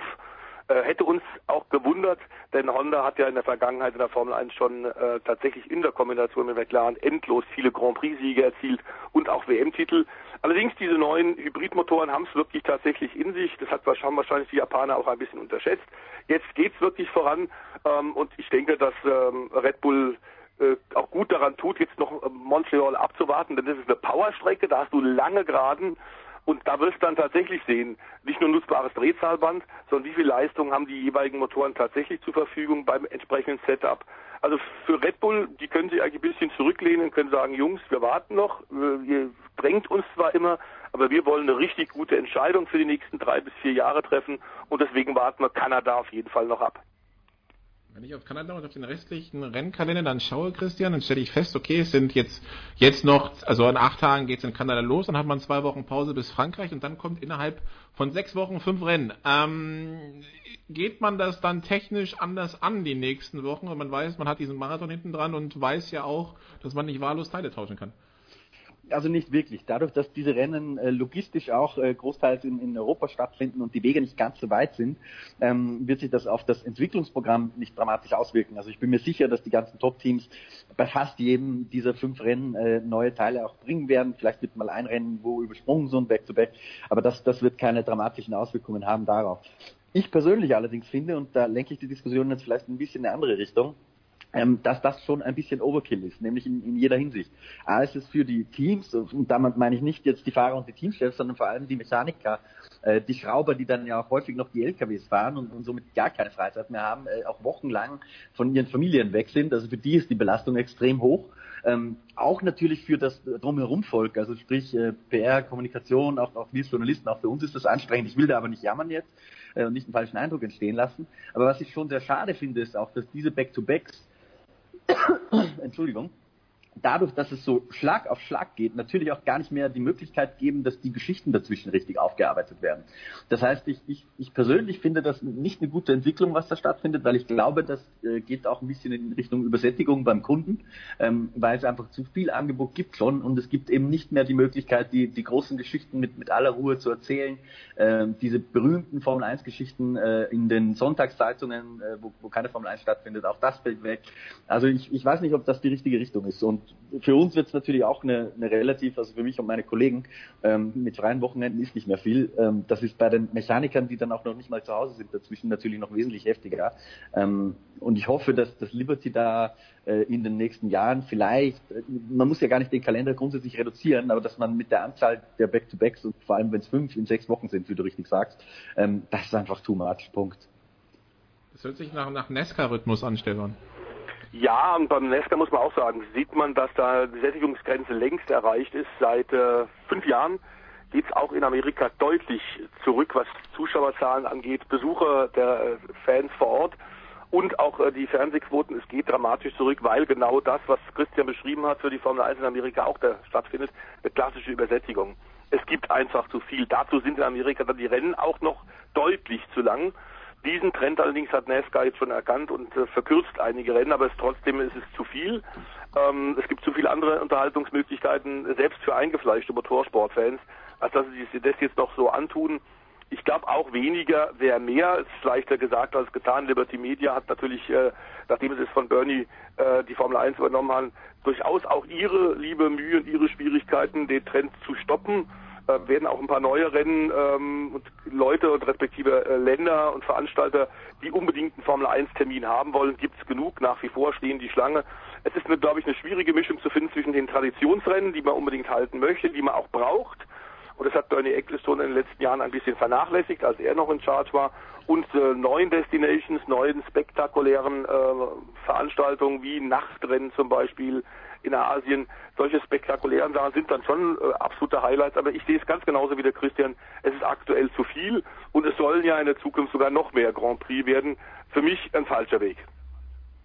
Okay, dann zum Abschluss, weil wir schon über den Atlantik springen mit Kanada, müssen wir noch, Stefan, über eine Person sprechen, die wohl letztes Wochenende ihr letztes Rennen gefahren hat, Danica Patrick äh, im Indy 500 ausgeschieden nach Unfall-Crash. Ähm, wenn wir in 20 Jahren über Motorsport reden, reden wir dann noch über Danica Patrick und wenn ja, an was wird man sich erinnern?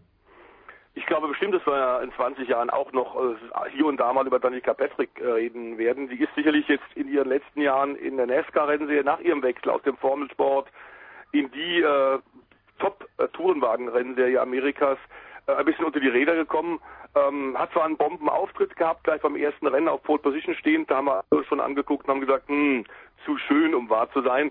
Ähm, das war sicherlich nicht eine äh, realistische Performance, sondern das war ein PR-Coup von Nesca, die den solche PR-Coup schon öfter äh, ge gebracht haben.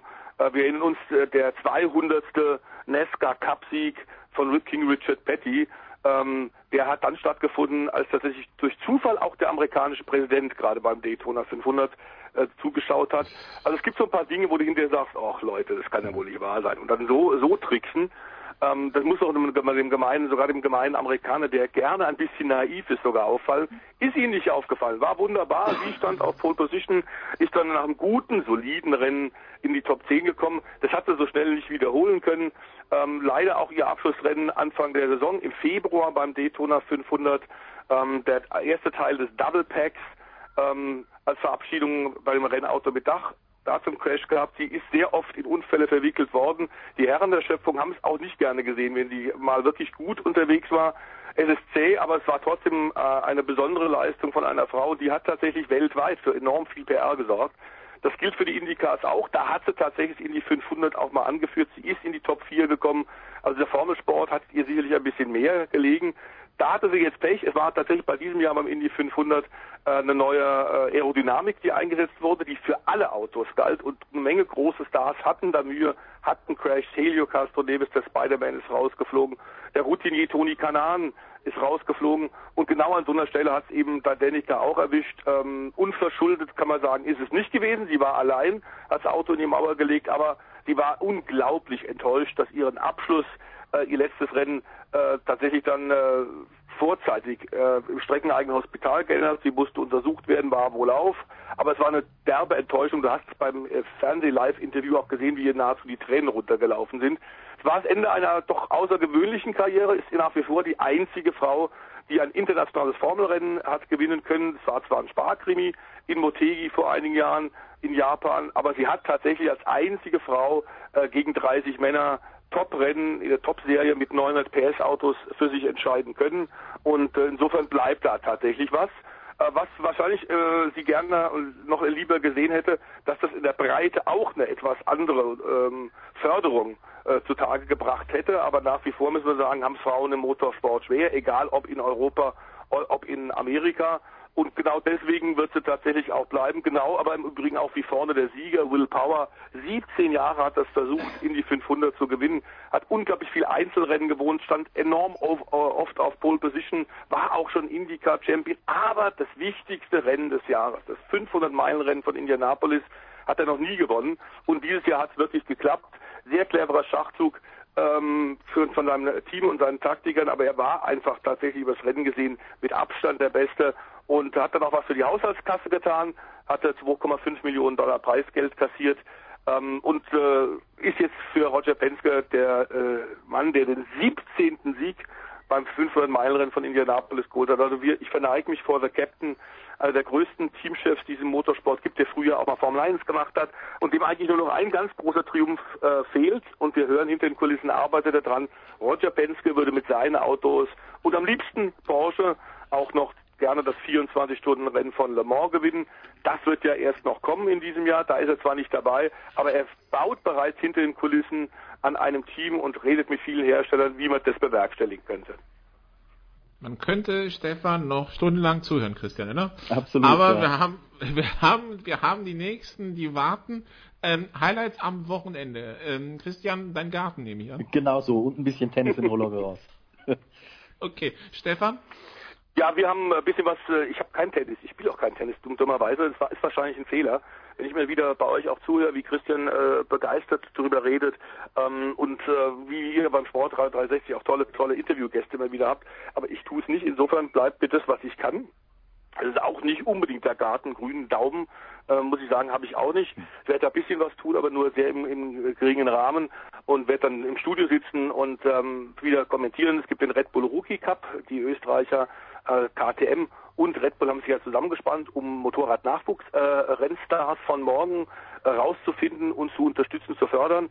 Ähm, das ist eine sehr, sehr spannende Rennserie mit äh, jungen Fahrern, die zwischen 13 und 16 Jahre alt sind und die schon ganz große Rennen fahren. Die fahren in, an diesem Wochenende in Mugello im Rahmen des Italien Grand Prix äh, für Motorrad, der Motorräder, also gegen äh, oder im Rahmenprogramm von Valentino Rossi und Co.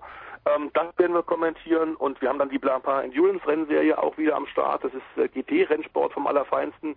Die fahren in diesem Jahr jetzt äh, in Paul Ricard, Südfrankreich. Inzwischen ja auch wieder, wie Christian weiß, eine Formel 1 Rennstrecke. Da fahren sie mit über 50 Autos und das wird sicherlich ein sehr buntes Treiben, ein 6-Stunden-Rennen. Das übertragen wir auch live bei Motorsport TV. Dann danke euch beiden, wir machen eine kurze Pause, dann äh, bleiben wir in Amerika, dann geht's hier weiter mit NBA und NHL bis gleich.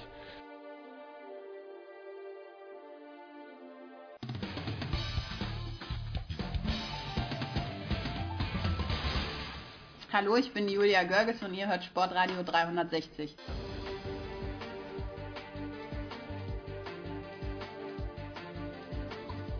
Big Show 358 bei Sportradio 360. Wir sind jetzt bei der NBA angekommen. Wir sprechen zum einen mit Dre Vogt. Hallo Dre.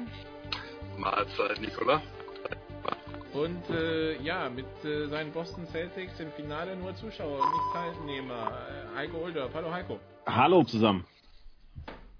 Ja, äh, fangen wir mal einfach bei den Celtics an. 2-0 geführt. Ich glaube, das ist das erste Mal überhaupt, dass sie eine Serie, nachdem sie 2-0 geführt haben, abgeben. Wir wissen, du bist in Hamburg und nicht in Boston, aber was du so aus Boston gehört hast, wie, wie tief sitzt die Enttäuschung an der Ostküste?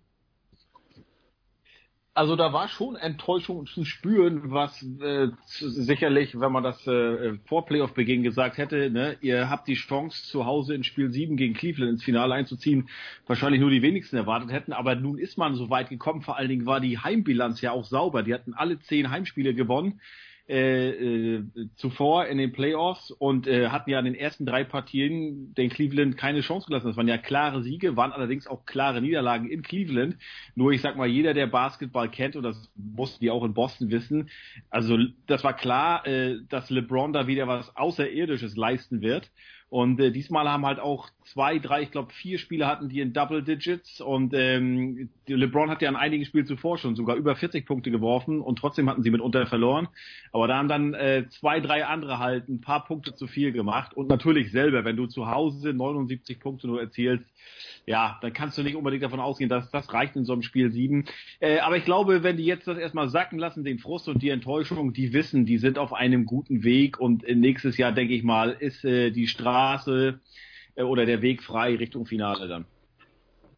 Was über, sollte überwiegen, Dre, dass äh, eben dieses, dieser Eindruck, nächstes Jahr, nächstes Jahr äh, können wir es im Finale schaffen oder hm, dieses Jahr wäre es auch drin gewesen. Also wie sehr müssen sie sich ärgern, dass sie es verpasst haben?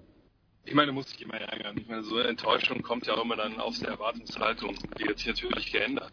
Also, die war vor der Saison, kam sicherlich eine, wo man sagte, okay, in den Finals wäre schon schön, trauen wir uns auf jeden Fall zu. Ähm, dann nach den Verletzungen dachte man natürlich, ja gut, das können sie sich abschminken, aber wenn du an einem Spiel 7 bist, und man muss aber schon so hart sagen, so versagst, dann hast du natürlich allen Grund enttäuscht zu sein, ja, wenn deine beiden Garten, was waren es, eins von 23 Dreiern. Wenn du generell halt von der Dreierlinie so schlecht wirfst, wenn du dann am Ende auch ja, nicht die richtigen fünf Mann aufs Feld stellen, nichts funktioniert und du machst halt nicht mal 80 Punkte zu Hause in der Jahr 2018, ähm, ja, dann, dann darfst du natürlich enttäuscht sein. Aber ich sehe es nicht, dass es nächstes Jahr jetzt der Weg frei ist. Sicherlich hat man Irving, man hat hey, äh, man ist sicherlich stärker. Aber in Philadelphia die werden auch denken, dass wir es liegen gelassen haben, als sie gegen äh, Boston verloren haben. Da sagen ja viele, dass nur die nächsten fünf Jahre, die ist ja komplett warten in der NBA, das ist ja eine Ewigkeit, drei Jahre schon eine Ewigkeit. Sind auf sehr guten Weg, aber es gibt ja keine Garantien. Ich glaube, das hat dieses Jahr ja auch eindrucksvoll gezeigt. Du kannst auch nach fünf Minuten schon deinen zweitbesten Spieler verlieren in der Saison. Äh, du kannst dann auch äh, in den Playoffs deinen besten Spieler, vor den Playoffs deinen besten Spieler verlieren. Von daher, wenn du da bist, dann, dann willst du die Chance es kommt vielleicht nicht wieder. Aber auf einem guten Weg sind sie auf jeden Fall. Ja, klar ist natürlich, wenn wir hier sagen, also der, der Weg sollte frei sein, wir gehen ja immer davon aus, dass jeder Verletzungs- oder die, die Entscheidungen Spieler verletzungsfrei bleiben, wovon man eigentlich nie ausgehen sollte, weil jeder wird dir sagen, part of the game, injuries are part of the game. Aber wenn wir nur mal vom Papier her, gehe ich auch davon aus, dass nächstes Jahr eher der Weg dann über Boston führt und dass Philadelphia auch der härteste Contender wahrscheinlich sein wird. Müssen wir mal sehen, was LeBron im Sommer macht. Okay, dann kommen wir zum, äh, zum Westen, Dre. Und äh, da war Golden State ja, ähm, ich glaube, mit Sepp zusammen hat ihr eigentlich so nach Spiel 1 äh, fast schon Houston begraben. Ich, dann, ich glaube, dann nach Spiel 3 nochmal.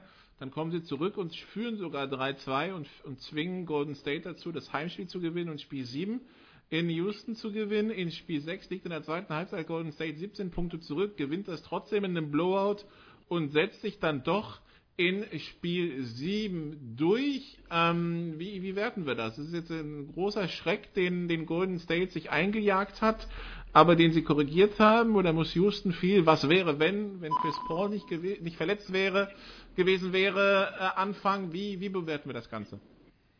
Ja, letzteres auf jeden Fall. Also ich, ich glaube, man hat sicherlich auch die ganze Serie über gesehen, dass James Harden äh, Halbzeiten oft, ja, da fehlten ein paar Körner, ne? weil die Spielweise, die sie da hatten im Angriff, die war natürlich auch sehr intensiv, gerade für Harden, aber auch für Paul, wenn die halt immer in ihre 1 gegen 1 Duelle geschickt wurden mussten. Für die beiden gab es halt ganz, ganz wenige Chancen, sich mal auszuruhen im Angriff. Und ähm, ohne Paul hing dann eigentlich alles an, an James Harden. Da ist halt keiner, der mit dem Dribbling ja noch für andere kreiert. Und ähnlich wie, wie in Boston hat er im letzten Spiel 27 Dreier in Folge daneben geworfen.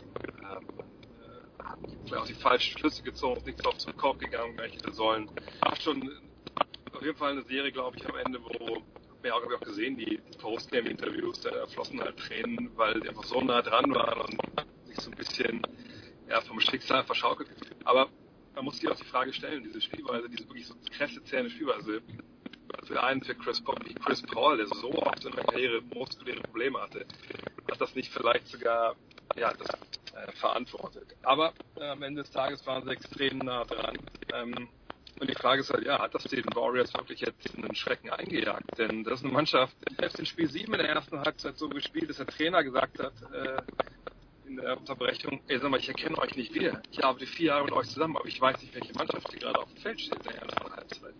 So, und ich, ich warte irgendwas so schocken kann, dass es den Schrecken einjagt. Denn irgendwie hat es die ganze Saison immer gereicht, wenn sie ein Viertel gut spielen, das dritte.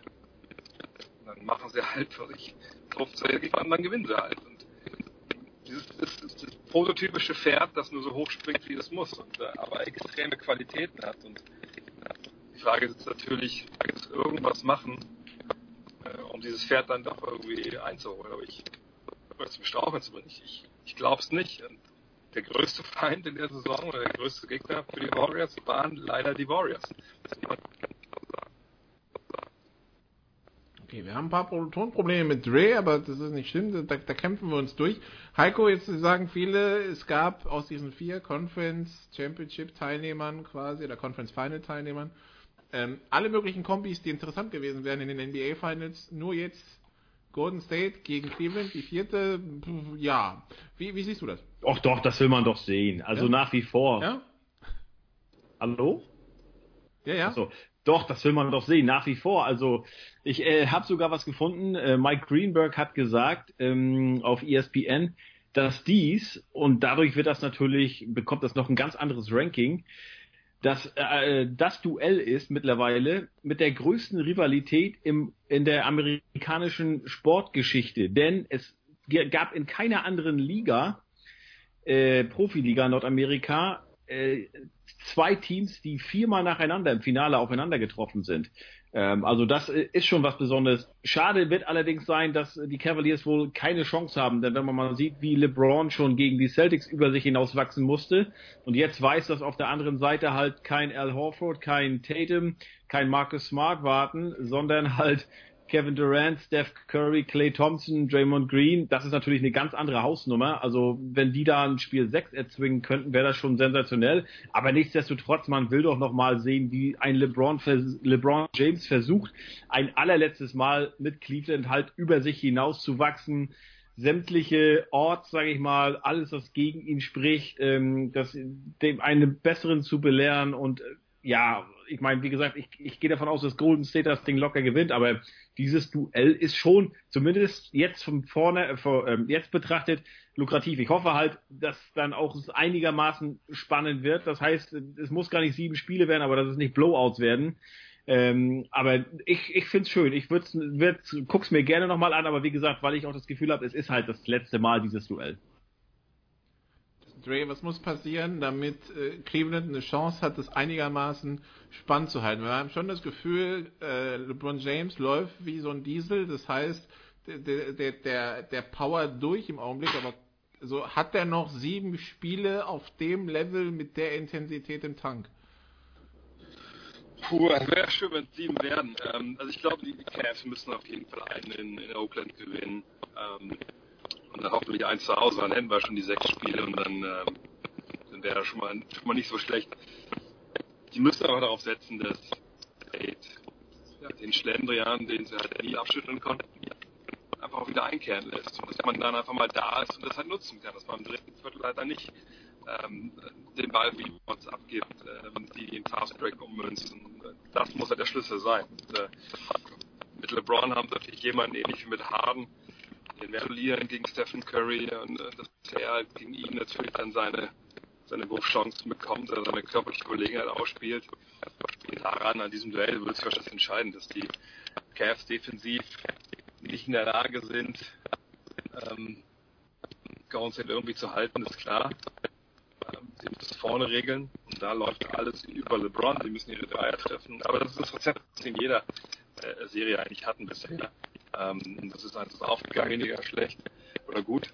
Ähm, aber ich, ich glaube, es gibt äh, außerhalb von Cleveland wahrscheinlich niemanden, der wirklich glaubt, dass das zum, zum Sieg reichen kann. Die ganze Saison durch dieses Team nicht als Spitzenteam eigentlich äh, präsentiert hat. Und äh, ich bin gespannt, aber ich, ich finde, kann eine Serie werden für die Ewigkeit wenn halt LeBron James das Ganze gewinnt.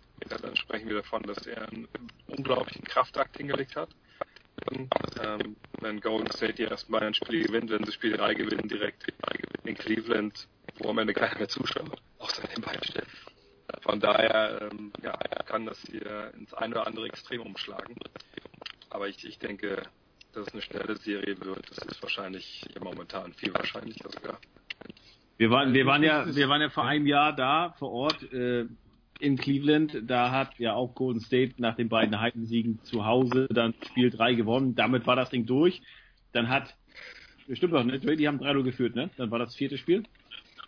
Ich glaube ja, das Spiel haben sie ja, Und dann mussten in dem einen Spiel, das, äh, das äh, Cleveland gewonnen hat, da haben die, ich weiß gar nicht, wie viele Rekorde, NBA Finals Rekorde aufgestellt, um einen Sieg da rauszukratzen.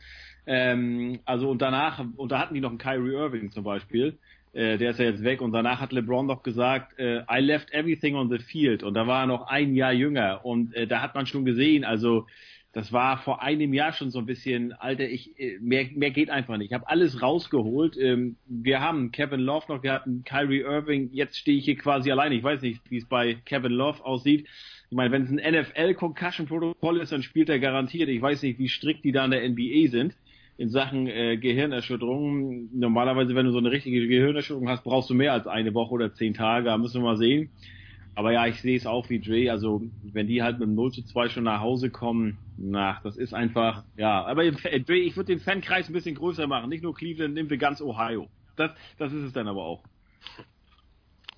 Und äh, ich weiß nicht, der Marius Randall, der neue, der neue Cleveland Browns Spieler, will, glaube ich, äh, nach seinem Social Media, weiß nicht, Fauxpas, hoffen, dass die, dass vielleicht doch Golden State gewinnt, gewinnt. Er hat ja jedem versprochen, der seinen Tweet retweetet, dass er ihm ein Jersey kauft. Der Tweet wurde inzwischen fast eine Million Mal retweetet. Bei 75 Dollar die billigste Option wird das ein etwas teurer Spaß. Aber gut. Ähm, Dre, Dre, zum Abschluss, bevor wir dann gleich zur NHL übergehen mit Heiko. Ähm, wo sehen wir am ehesten den NBA-Franchise? Wo passiert als erstes? Las Vegas oder zurück nach Seattle? Seattle ist natürlich die romantische, weil damals, wie es abgelaufen ist, ist ähm, die Sonics halt in Oklahoma City umgezogen sind. Das war natürlich ja, war unglücklich, wenn man äh, der Liga nicht zu nahe treten will. Und das war ein Skandal, wenn man es ehrlicherweise betrachtet. Ich glaube im Endeffekt, ähm, die NBA sieht natürlich auch, was gerade in Las Vegas passiert, was die Knights in den NHL spielen. Ähm, ist natürlich eine, unglaubliche Geschichte. Vor allem aber haben die 600 Millionen Dollar, glaube ich, bezahlt, um diese Franchise da aufzubauen. Ähm, das ist für ein Expansion-Franchise natürlich ein stolzer Preis. Und ähm, die Halle ist, glaube ich, da relativ voll, oder immer voll. Die haben, glaube ich, in kurzer Zeit 15.000 Tickets verkauft, Dauerkarten und haben eine Menge Interesse entfacht natürlich in der Stadt. Und äh, ich glaube einfach, dass die NBA sagt, gut, ähm, und äh, Romantik ist Romantik, aber wir sind halt nun mal eine geschäftliche Organisation hier. Von daher denke ich, dass sie dann eher wahrscheinlich eine neue Franchise bei Vegas geben, weil sie einfach da denken, da gibt es mehr Geld zu holen.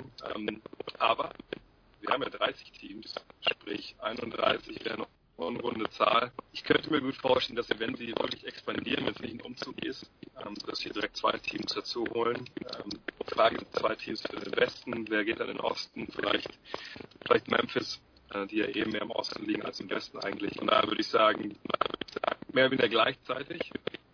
Aber wenn es nur eine gibt, dann wahrscheinlich Las Vegas. Okay, Highlight am Wochenende, Dre? Ja, also wenn es schon Freitag ist, obwohl eigentlich ist es Sonntag, ja. Also ich mache die ersten beiden Spiele von den äh, NBA Finals bei The Zone und heute dann los um Nacht hinaus auf Freitag äh, und dann von Sonntag auf Montag auch um drei. Das gehört noch ein bisschen und ich habe noch nie ein Finalspiel kommentiert. Vergangenes vergangene Jahre war ich ja immer drüben. Vergangenes Jahr habe ich dann auch noch The Zone auch nicht kommentiert. Von daher, das ist schon ein Highlight, glaube ich, kann man sagen. Okay, gut. Dann äh, danke soweit, Dre. Wir machen eine kurze Pause, dann geht es ja weiter mit Eishockey.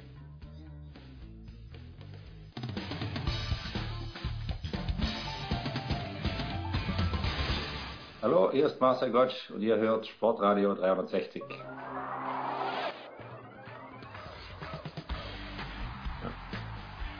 Big Show 358. Wir sprechen mit Heiko Olderb noch über Eishockey, über die NHL, über die, den äh, Stanley Cup in einer Serie zwischen den Las Vegas, äh, den Vegas Golden Knights, das Las ist ja im Teamnamen nicht drin, und den Washington Capitals. Die zwei ersten Spiele, Heiko, in Vegas sind gespielt. Und ähm, wir haben ein 1 zu 1, ein 6 zu 4 erstmal im ersten Spiel für Vegas, dann ein 3 zu 2 ähm, für die Capitals im zweiten Spiel. Anscheinend gab es im zweiten Spiel ein Monster Save vom Goalie von, ähm, von den Capitals. Braden Holtby. Ja. Holtby, ja. Und Ja, aber- ähm, so geht ja, es so- ausgeglichen, sowas- zurück, sowas- so, so geht's ausgeglichen zurück nach Washington. Das ist die gute Nachricht, glaube ich, für Washington.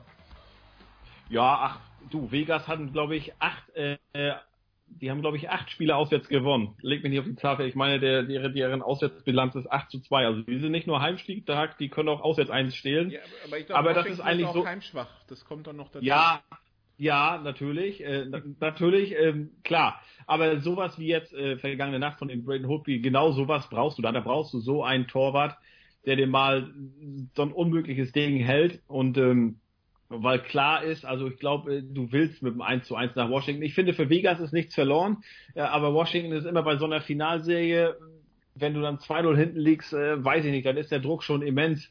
Und jetzt ist nach wie vor alles offen. Man muss aber auch sagen, dass Washington die Abwehr halt im ersten Spiel, als sie sechs Gegentore bekommen hat, extrem schwach war. Das war auch eigentlich untypisch für die für die Capitals.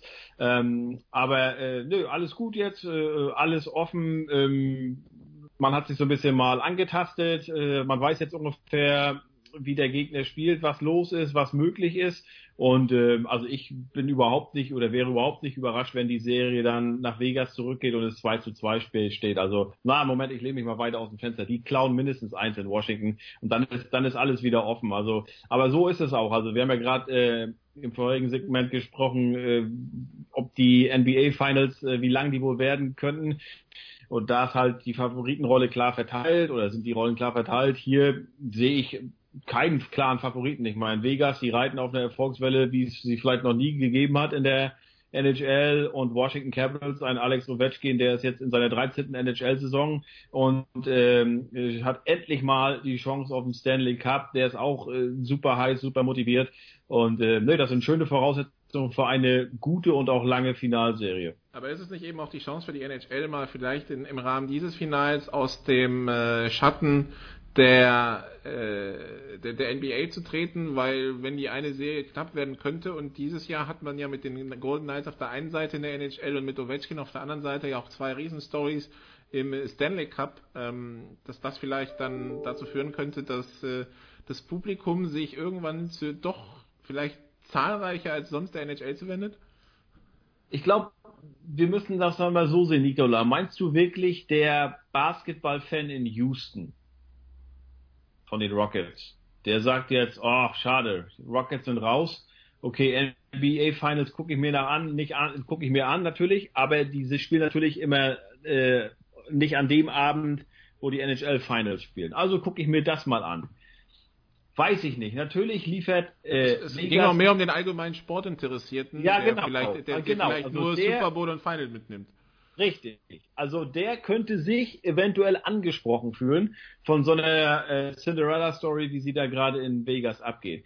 Ich höre aber auch jetzt, wo ich hier in Deutschland wieder bin, auch bei uns beim NDR in der Sportredaktion, da sagen viele, du, äh, Eishockey kann ich nicht gucken. Das ist so schwer am, zu verfolgen am, am Fernseher. Und ich weiß jetzt gar nicht, ob der es gibt ja diese typischen, du hast sie angesprochen, Super Bowl-Fans, die dann sagen, okay, ich gucke mir das mal an, Eishockey. Du brauchst halt eine Weile, um dich einzugucken, da bin ich ganz ehrlich.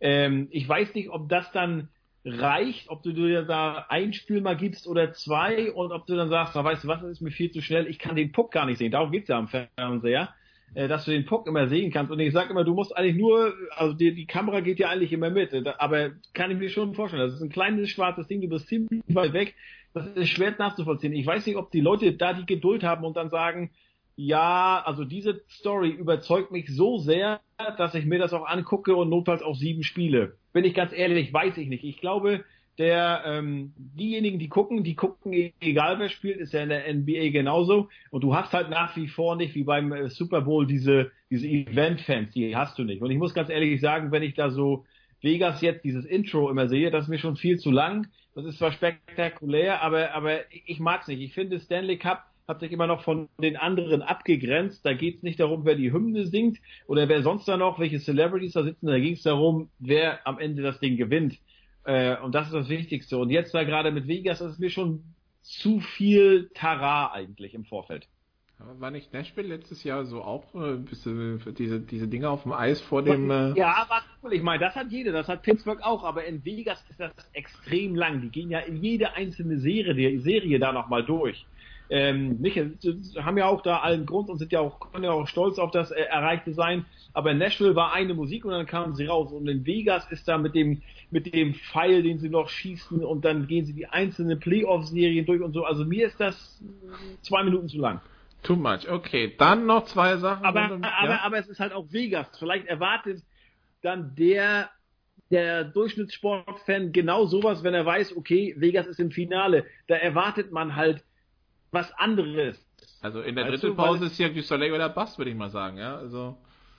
Ja, ja, nee, aber auch so, dann, dann erwartet man nicht einfach, okay, äh, unsere Nummer eins im Tor so und so und jetzt spielen wir nochmal, was weiß ich, irgendein irgendeine Pump-Up-Music, vielleicht erwartet man dann schon so ein bisschen, ja, Action, also ähm, ja, irgendwas Besonderes. Allein, weil es halt in Vegas ist. Michael Buffer als Announcement-Guy äh, habe ich gesehen. Äh, zwei Sachen noch zu den Caps. A, Tom Wilson, gehört er gesperrt oder nicht für dich? Nach dem Hit in Spiel 1? Äh, ja. Ja. Okay. Ja, doch.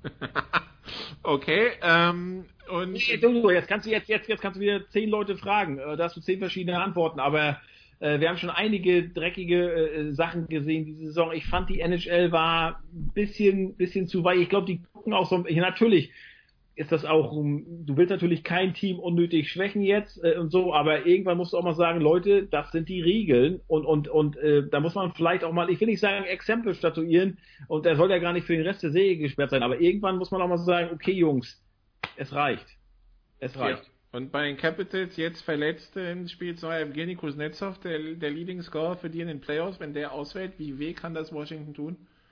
Ja, ist natürlich, ne, das, das ist, das ist äh, einer von den Top Guys. Also wenn wir vorhin im NBA-Segment gesprochen haben, da die großen drei, äh, Clay Thompson, äh, äh, Kevin Durant, Steph Curry, er ist einer der bei Golden State, er ist einer der großen drei für mich ähm, da in Washington. Ähm, aber ich finde, Eishockey ist immer noch mehr ein Mannschaftsspiel, ein Mannschaftssport, ein Mannschaftsspiel. Da kommt es äh, nicht so, das sieht man ja auch an, nicht so auf diesen Einzelnen an. Sonst wäre ein Alex Ovechkin schon viel öfter im Stanley Cup Finale mal gewesen oder hätte auch einen Stanley Cup gewonnen, weil er ist in, seit der in der Liga ist, ist er mit Abstand, mit großem Abstand der beste Torschütze äh, und auch einer der dominierendsten Spieler. Ne? Aber das kannst du auffangen äh, oder beziehungsweise da kommt es halt beim Eishockey mehr auf das Gesamtgefüge an, dass du nicht nur eine Top First Line hast und eine gute zweite Reihe, sondern auch, dass deine dritte Reihe gut ist und auch deine vierte Reihe dir eventuell mal das ein oder andere Tor gibt. Und äh, deshalb ist Tiefe in, in, in den Playoffs ganz entscheidend und da müssen wir sehen, wie lange er ausfällt. Aber ich sag mal, ein, ein Spiel können die Caps das sicherlich verkraften.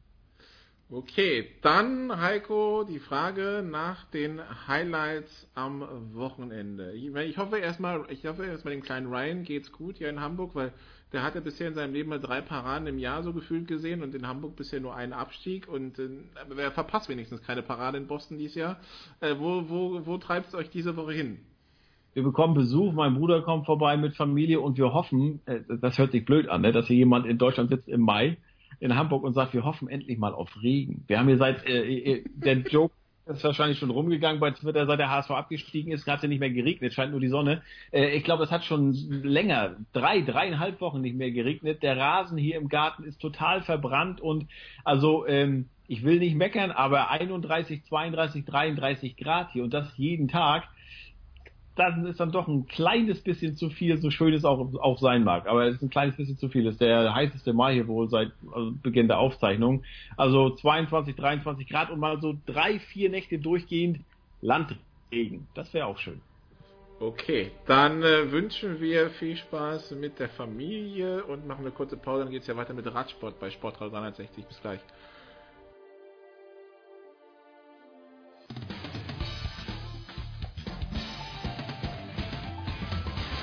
Hallo, hier ist Roger Feder, ihr hört Sportradio 360.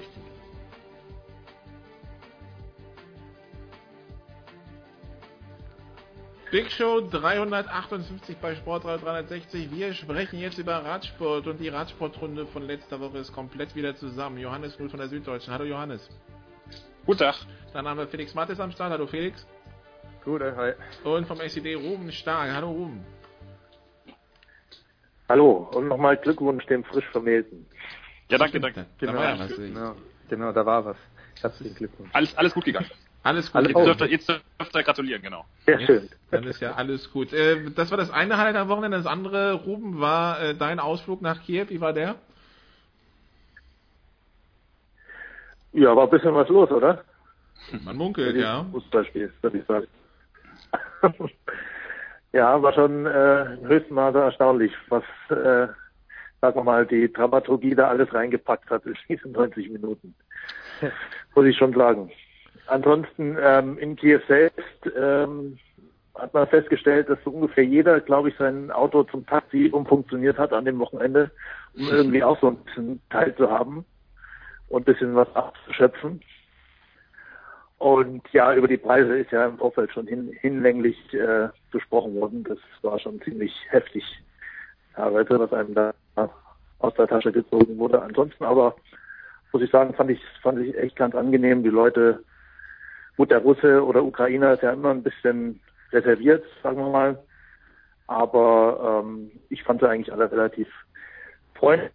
Ähm, ja, sie hatten alle Spaß und Freude und und ähm, haben gerne, sagen wir mal, die Fußballfans da aus halb Europa begrüßt. Okay, dann kommen wir jetzt also zum Sportlichen, was auf den Hängen der, des Giros passiert ist. Und Johannes, wir fangen mal einfach da an, wo wir letzte Woche aufgehört hatten, nämlich dass Simon Yates äh, Gesamtwertungsführender war und äh, zumindest eure Prognosen lauteten, naja, also wenn der nicht total einbricht, dann, äh, dann, dann ist der Drops gelutscht. De, unter was fallen 39 Minuten Rückstand? Johannes. Ja, unter unter äh, super Experten, oder? Ähm, nein, das das ähm, war, glaube ich, schon. Ja. Man, man hat das. er sagt, der kann total einbrechen. Ja. Genau. Nein, das. Ich weiß auch das gar nicht, warum du uns überhaupt noch anrufst. Wir haben ja alle Das, keine... das ich auch nicht. Nee, das Solo für stark. Genau. Ähm, die, äh, er hat es natürlich schon mal unter Beweis gestellt, dass er das kann, so ein bisschen einzubrechen, beziehungsweise das unter auch in, in der letzten Woche dann auch mal, dass er da so ein bisschen äh, was verliert. Nur hat er das bei den letzten Rundfahrten, glaube ich, ganz gut kaschiert, indem er dann einfach sein Tempo weitergefahren ist und dann teilweise noch noch ganz gut äh, die, die seine Rückstände äh, halten konnte. Jetzt natürlich im, im Scheinwerferlicht bei so einer großen Tour und dann, man darf das natürlich auch nicht unterschätzen mit Lieder, dann, dann kommen immer noch jeden Tag die Verpflichtungen dazu, die, die Pressekonferenzen, die Leute, die an anderen zehren, ähm, die Aufmerksamkeit, das, das lässt, glaube ich, auch so einen immer noch sehr jungen Fahrer, glaube ich, dann irgendwann auch nicht kalt und äh, irgendwo ist es natürlich auch fast, äh, macht es ihn natürlich dann auch fast ähm, menschlicher, ich will nicht sagen, es ist irgendwie natürlicher, aber es, ist, es zeigt natürlich auch, dass diese, diese Belastung, die man da, ähm, die er reingesteckt hat, dass es auch da nicht äh, so einfach so spurlos vorbeigeht. Und äh, natürlich, dass so heftig äh, passiert, äh, dann wiederum zusammengemischt mit so einer beeindruckenden Attacke von Chris Froome, dass ich glaube, dass äh, die Dramaturgie ähm, äh, an, angelehnt an was Ruben gesagt hat, also so eine Dramaturgie muss man sich auch erstmal ausdenken äh, über über für so die letzten drei vier Etappen, aber das, das war natürlich klar, dass das, äh, nachdem das nach dem Zeitfahren nochmal so drei schwere Bergetappen kommen, dass das durchaus passieren kann. Und das ist ja auch schon immer mal wieder passiert in der Geschichte. Also ähm, mit so einer langen, so einem langen Solo hätte ich nicht gerechnet von Froome und so einem Einbruch, aber ähm, es ist dann doch, ja, man, man sieht, dass er dann doch noch jung ist und noch ein bisschen was ähm, vor sich hat. Andererseits jetzt ohne die Tour auf Vuelta ähm, und, und äh, langfristig glaube ich schon, dass das ähm, in den nächsten Jahren ein sehr interessantes Duell wird oder dieses Duell Froome, Yates, Dumoulin, dass wir das äh, auch zusammen mit den anderen nicht zum letzten Mal gesehen haben. Ja, ich muss auch dazu sagen, der, er hat auch selbst das quasi ja schon so ein bisschen geahnt, ähm, jetzt so im, im Stimmt, Rückblick ja. quasi. Er hatte nach der elften Etappe, die er in Osimo gewonnen hat, hat er gesagt, ja, ähm, weil er ja in der ersten Woche so, so Rambazamba gemacht hat und eigentlich immer jede Chance genutzt hat, um anzugreifen, ähm, dass es sein kann, dass es ihm das irgendwann einholt und dass er in der dritten Woche platzt, aber er muss so fahren, um Vorsprung vom Zeitfahren rauszuholen. Ähm, und ja, und letztendlich ist genau das eingetreten, dass er nämlich dann geplatzt ist. Also sicher auch ein bisschen äh, eben genau Opfer seiner Taktik vom Anfang, dass eben so eine dreiwöchige Rundfahrt sehr lang ist und wenn man am Anfang schon zu viel verpulvert, ähm, dann wird es am Ende schwer. Aber Felix, das klingt erstmal danach, dass es dann dementsprechend bei Simon Yates auch wahrscheinlich keinen Knacks gibt, ja? Also, äh, oder wie darf man das interpretieren? Du meinst jetzt so ein, du meinst, dass es, dass es einen psychischen Knacks gibt? Ja, oder, natürlich ein oder? Knacks, so von wegen, von innerhalb von drei Tagen von äh, Giro-Leader zu Unterfanelli. Ja, ich- er hat es eigentlich sogar relativ, ich glaube, also ich meine, ich war nicht da und habe ihn nicht persönlich gesehen, aber von dem, was ich so gelesen habe, hat das, glaube ich, relativ gut weggesteckt.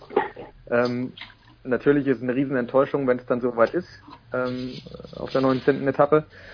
Und mit Sicherheit war er nicht glücklich, als er in Rom ankam, aber ähm, ich, ich glaube, letztendlich hat er daraus gelernt.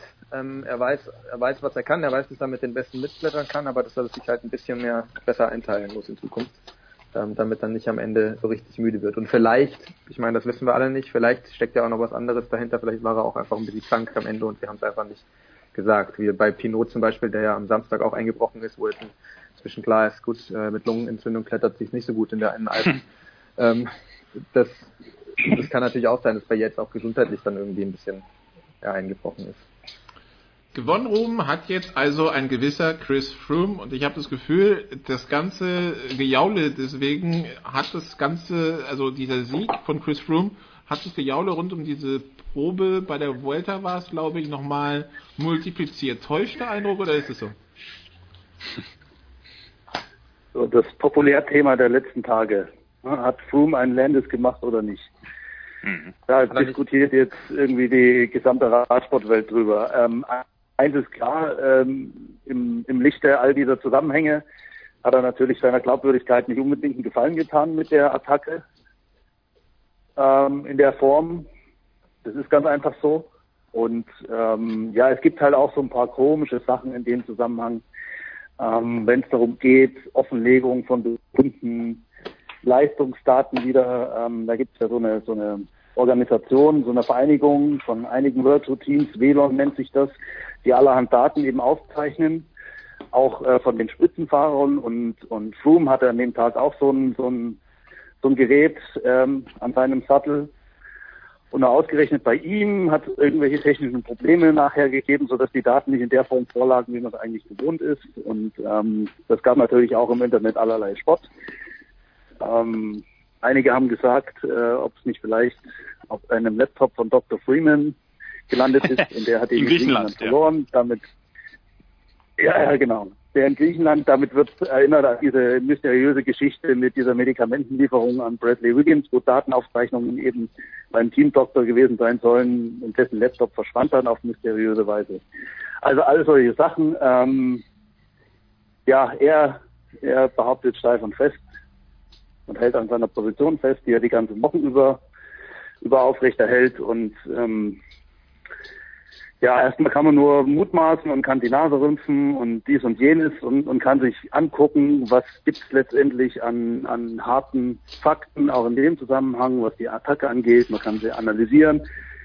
Man kann sagen, wie haben sich die Gegner verhalten taktisch, haben sie sich taktisch richtig verhalten oder falsch ähm, und so weiter und so fort. Und dann kann man versuchen, sich halbwegs eine, eine Meinung zu bilden.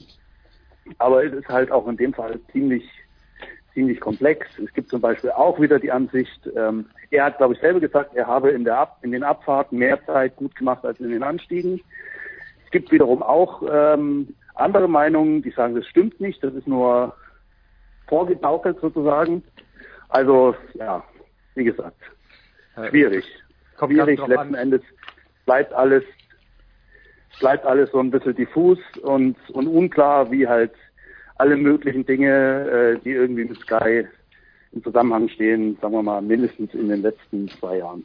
Ja, also die Rechnungen kommen alle ganz drauf an, ähm, wie man die Flachstücke noch wertet und so weiter, ob man die dann wiederum als Flachstück wertet oder ob man die zu den Anstiegen zählt oder ob man die teilweise noch zur Abfahrt zählt. Ja, das ist alles so so äh, ja Milchmädchenrechnungen. Das ist, ist ganz schwierig zu sagen. Man kann sagen, das klingt nach Schönrechnerei, ne?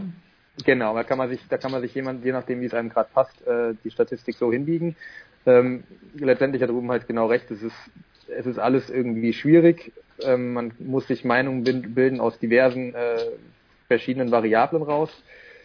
Und ja, und grundsätzlich wirft halt einfach kein, kein gutes Bild auf, auf den Radsport. Allerdings ähm, ist es jetzt auch meiner Meinung nach völlig unabhängig von der, von der, ähm, von der Etappe, die da gelaufen ist, äh, von der 19. Etappe, sondern grundsätzlich halt äh, die ganze Situation um, äh, um den Fall Froome ähm, wirft halt weiterhin ein schlechtes Bild. Und es war ja abzusehen, dass, dass es beim Giro irgendwann auf jeden Fall zu der, zu der Situation kommen wird, dass man sich fragen muss, ja, was ist jetzt eigentlich gut, dass der überhaupt da ist?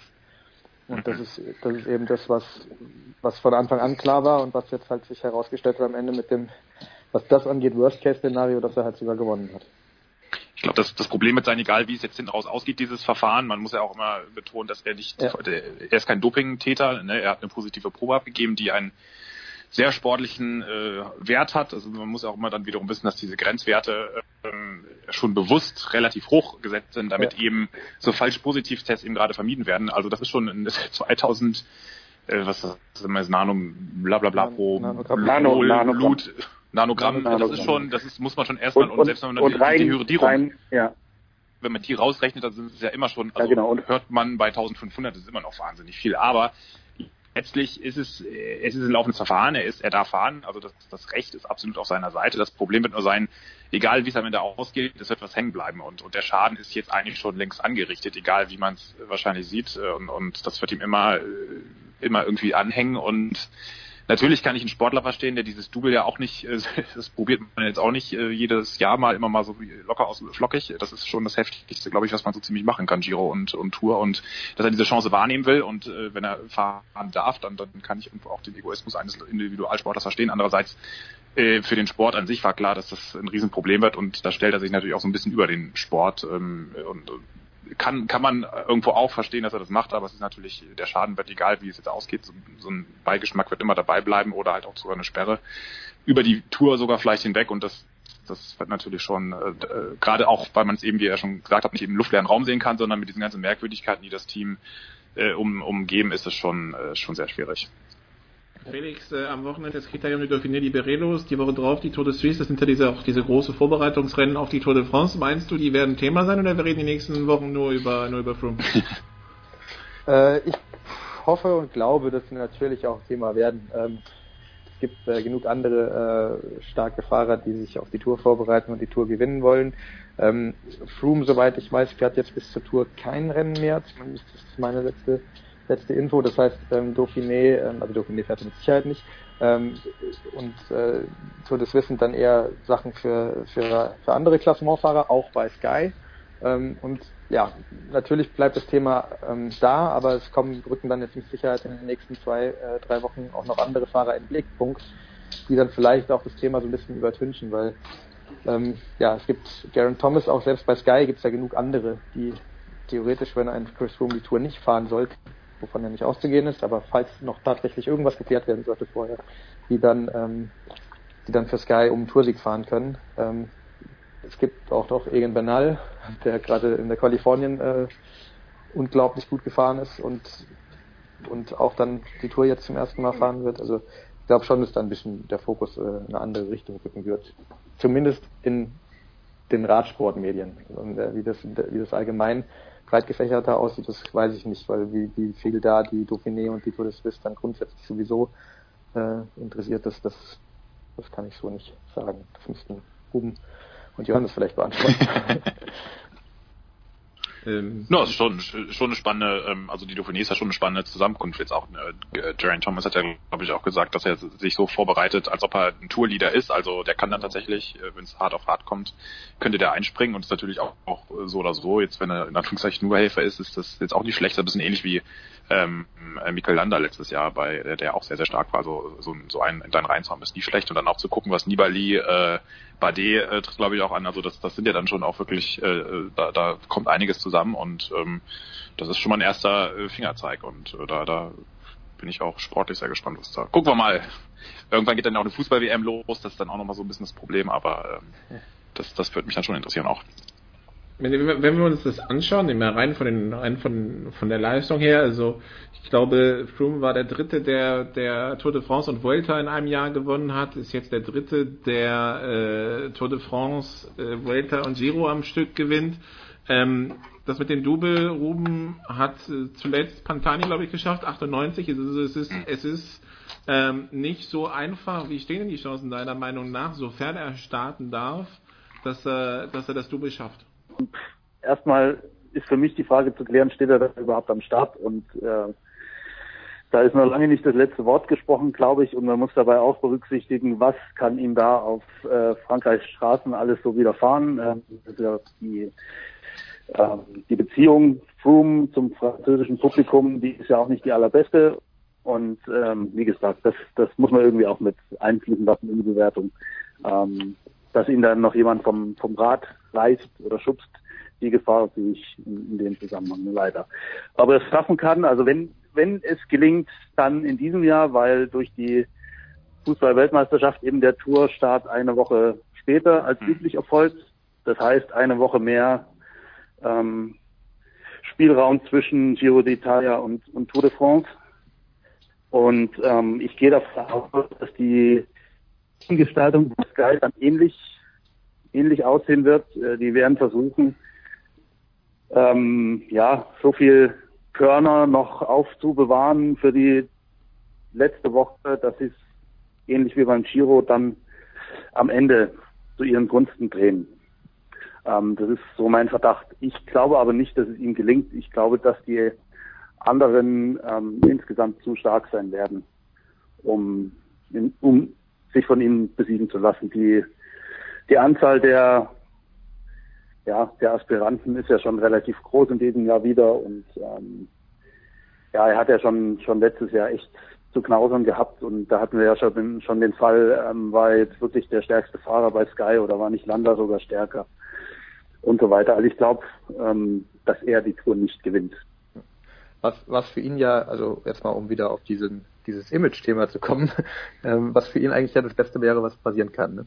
Also wenn er, wenn er die, die, die Tour fährt, antritt und in den Bergen irgendwann eingeht ähm, und menschlich wird und äh, alle sehen, dass er, dass er nach eben den Giro jetzt dann doch nicht auch äh, so ein Alien ist, das dann die, die Tour de France mit Leichtigkeit auch noch hinterher gewinnt. Ähm, das wäre ja für für ihn und für den Sport und für alle Beteiligten doch das absolute Traum-Szenario. Und, und die und die Dominanz ist ja schon so ein bisschen auch, also die, die man kannte, die ist ja auch im letzten Jahr war es ja schon relativ eng. Also äh, das, das war ja, wie Ruben schon angedeutet hat, vor allen Dingen auch das Team, das ihm da sehr gut geholfen hat. Und diese, gut, es liegt natürlich auch immer so ein bisschen an der Strecke, weil jetzt diese, die Etappen werden ja dann doch auch äh, sie, sie tendieren, tendieren ja, glaube ich, auch so ein bisschen dazu, die Etappen so ein bisschen knapper und, und punchiger zu machen und diese ganz langen Riemen so ein bisschen rauszunehmen, was ja sicherlich auch so Leuten wie Bardet jetzt nicht ganz ungelegen kommt, aber also das, das wird wahrscheinlich dieses Jahr, ich glaube, eine Etappe ist irgendwie nur 60 Kilometer lang in den Pyrenäen, also das wird auch wieder ein sehr 65, interessantes, ja. enges Ding. 65, ja, das wird, werden wieder ein paar ganz interessante, enge Dinge wahrscheinlich. Gut, dann noch die Frage. die, die, Ja, ja, die Tour, ähm, das muss man letztlich sagen, ist von der ASO konzipiert für Romain Bardet. Ähm, die Ja. Tourorganisation Die tut alles für, sehen, für einen, ja, ja, tut, tut alles für einen französischen Sieger und ähm, das sieht man eben auch daran, dass es dass es nur ein wirkliches Zeitfahren gibt und dieses Zeitfahren ist am vorletzten Tag und es ist äh, ziemlich bergig, also es hat kaum einen flachen Kilometer und ähm, wenn man weiß, dass Bardet vieles kann, aber er kann eben nicht Zeit fahren, dann kommt ihm natürlich auch zugute. Und ähm, ich glaube, das ist so ein, wenn es un unterbewusst drinsteckt bei der Tourorganisation, aber Frankreich träumt natürlich äh, von diesem Tag, wenn wieder einer der Iren dann ähm, da oben steht auf dem obersten Podium im gelben Trikot. Und nicht das Ganze um acht Sekunden verpasst. Genau. Gut, dann die Highlights am Wochenende. Johannes, du heiratest nächstes Genau. Wochenende wahrscheinlich nicht nochmal. Nee, ist alles, äh, soweit läuft alles gut. Äh, kann, kann ich nicht, äh, so schnell geht's dann doch nicht. Nein, ich werde am äh, Sonntag gibt es ein kleines Meeting in Regensburg. Ich tobe mich jetzt noch ein bisschen bei der Leichtathletik aus, bevor ich dann in, in den Radsport äh, mich da weiter beschäftige Richtung äh, Juli und Tour und werde da zum, nach Regensburg. Da sind traditionell die Sprinter immer sehr im Mittelpunkt, auch die 400 Meter Läufer. Ähm, ja, das ist immer ein ganz nettes, äh, ganz nette Zusammenkunft von, von äh, Lückenkämper Reus äh, bis hin zu ein paar Technikern auch. Da, da kann man immer ganz äh, im sehr entspannten Rahmen die nochmal so ein bisschen äh, betrachten und interviewen, bevor es dann Richtung Saisonhöhepunkt geht. Und das werde ich mir am Sonntag anschauen, geben. Felix. Ja, es geht ja, äh, Dauphiné geht los, haben wir ja drüber gesprochen. Ähm, dann gibt's noch die Hammer Series in Holland am Wochenende, aber ich bin äh, bei beiden nicht, sondern ich werde wahrscheinlich noch äh, kurz entschlossen für ein oder zwei Tage zur Thüringen-Rundfahrt der Frauen fahren. Ähm, das, äh, Ah, die geht am natürlich. Sonntag zu Ende, ja, genau, Lieblingsthema. Ähm, die geht am, geht am Sonntag zu Ende und ja, da ist morgen in Dörtendorf bei Zollenroda äh, lohnt sich dann die Strecke zu gehen oder am Samstag nach Gotha oder am Sonntag nach Schmölln zum Abschlusszeitfahren und ja, und da werde ich wahrscheinlich dann nochmal vorbeischauen. Äh, das ist so mein Höhepunkt vom Wochenende. Abgesehen von einem weiteren Umzug, wenn wir das Thema von letzter Woche wieder aufgreifen wollen. Okay, Ruben, bei für dich geht's nicht nochmal nach Kiew. Nein, ich mache kurz äh, Zeit für die Familie am Wochenende. Okay, dann, Gehen, mit den Kindern die Großeltern besuchen und all solche Sachen. Dann danke euch dreien. Das war's von mir für die Big Show 358. Wir gehen jetzt ab nach Paris zum Producer und hören uns nächste Woche wieder. Machen Sie es bis dann gut. Tschüss.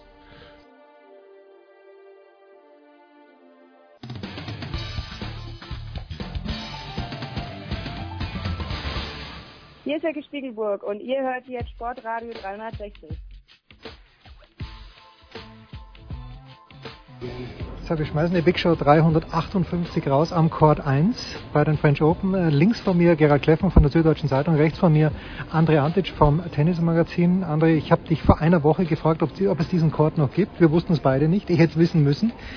Diesen Court gibt es noch, aber er soll abgerissen werden. Ich frage dich in Gottes Namen, warum. Es ist einer der geilsten Plätze, den ich kenne. Ja, es ist ein sehr schöner Platz. Äh, gestern hat ja Alexander Zverev hier gespielt. Man merkt aber auch, irgendwie ist er zu klein geworden für das moderne Tennis. Die spielen immer mehr Winkel, die spielen schneller und dann ist äh, man schnell in der Bande. Also da müssten sie, wenn sie ihn erhalten wollen zwei, würden, zwei müssen, müssen, müssen sie ein bisschen äh, größer machen. Aber er wird abgerissen. Soweit ich weiß, wird hier eine Grünfläche äh, entstehen, eine Art Park. Äh, die Anlage soll ja insgesamt ein bisschen ähm, größer, großzügiger werden.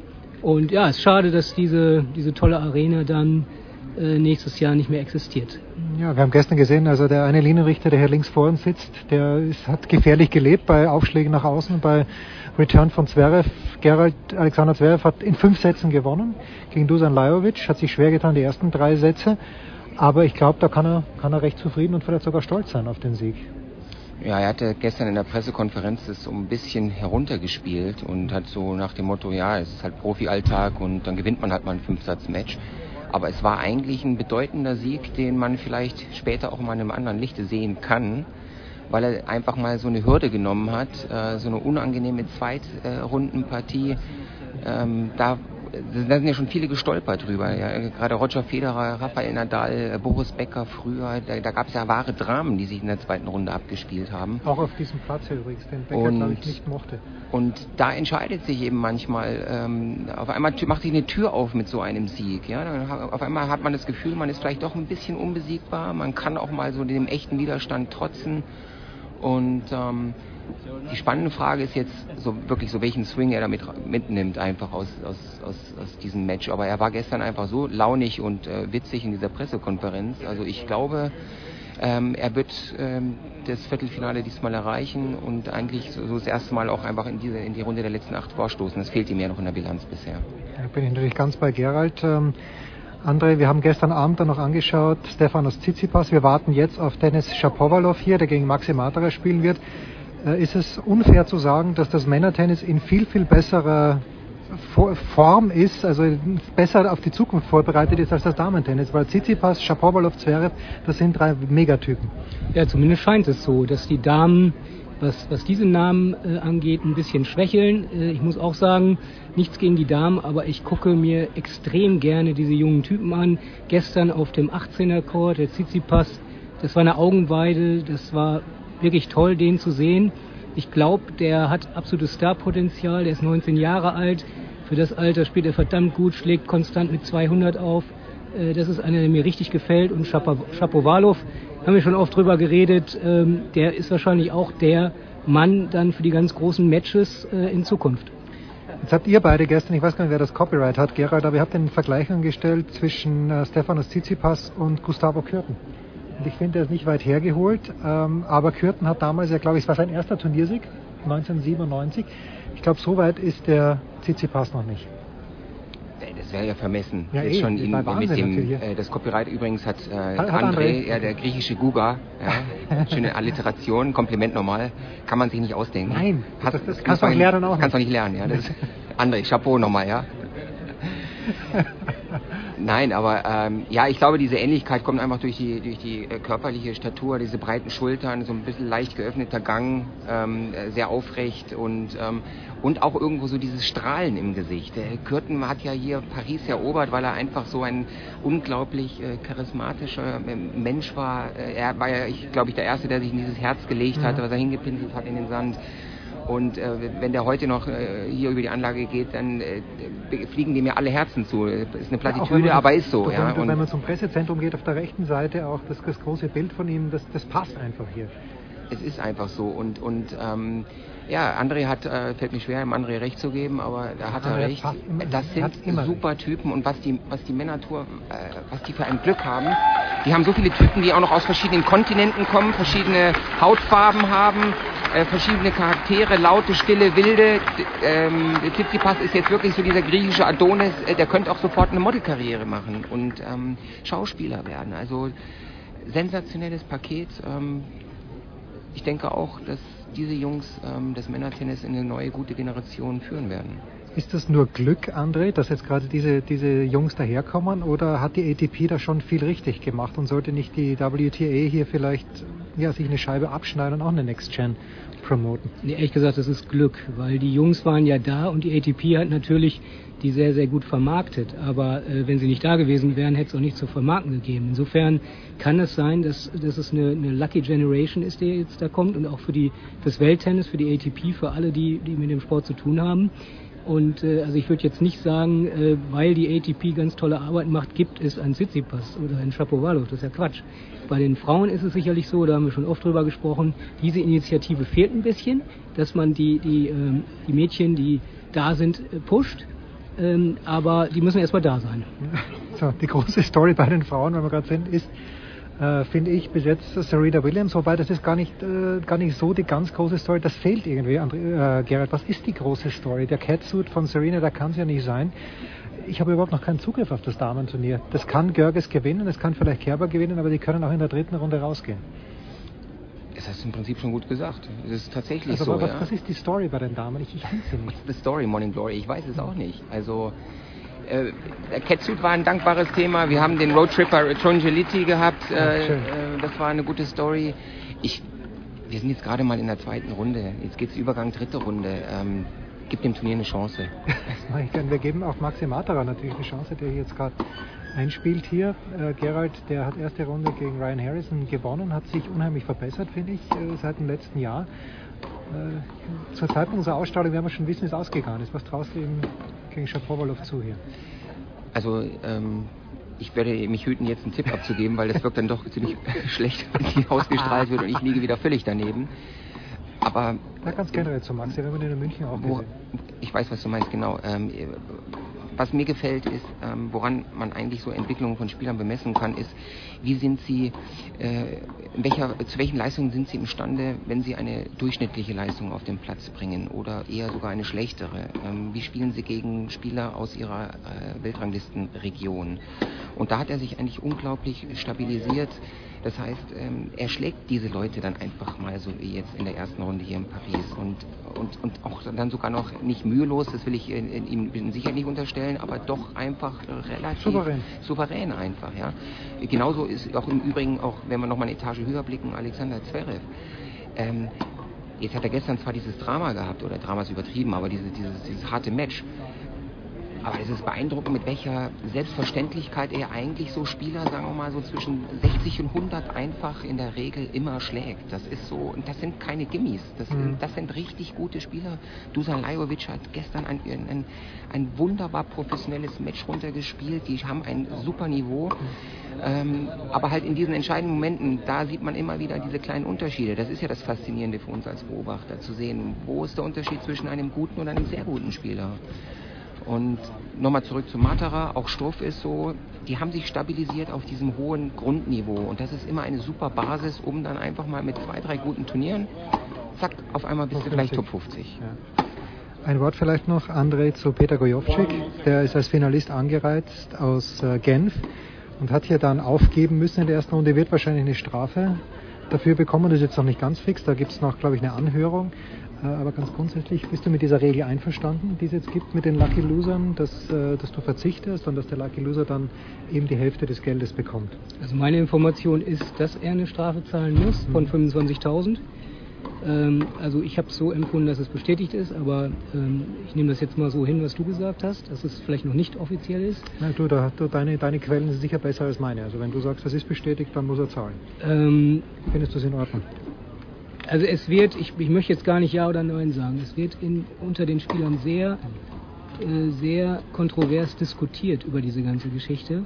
Es ist ein Thema, was wir, glaube ich, hier in, in zwei Minuten gar nicht Ja. abhandeln können. Ähm, Fakt ist ja, dass, dass irgendwo ähm, diejenigen, ja, oder ich, ich formuliere es mal anders, also äh, das, das, Problem, das kennen wir alle, war oder ist, dass Leute hier antreten, die eigentlich verletzt sind, nicht spielen können und dann der Zuschauer nichts davon hat. Die kassieren die 40.000, in dem Fall hier in Paris, Erstrundenpreisgeld und ähm, alle sind unzufrieden. Deswegen gibt es die neue Regel.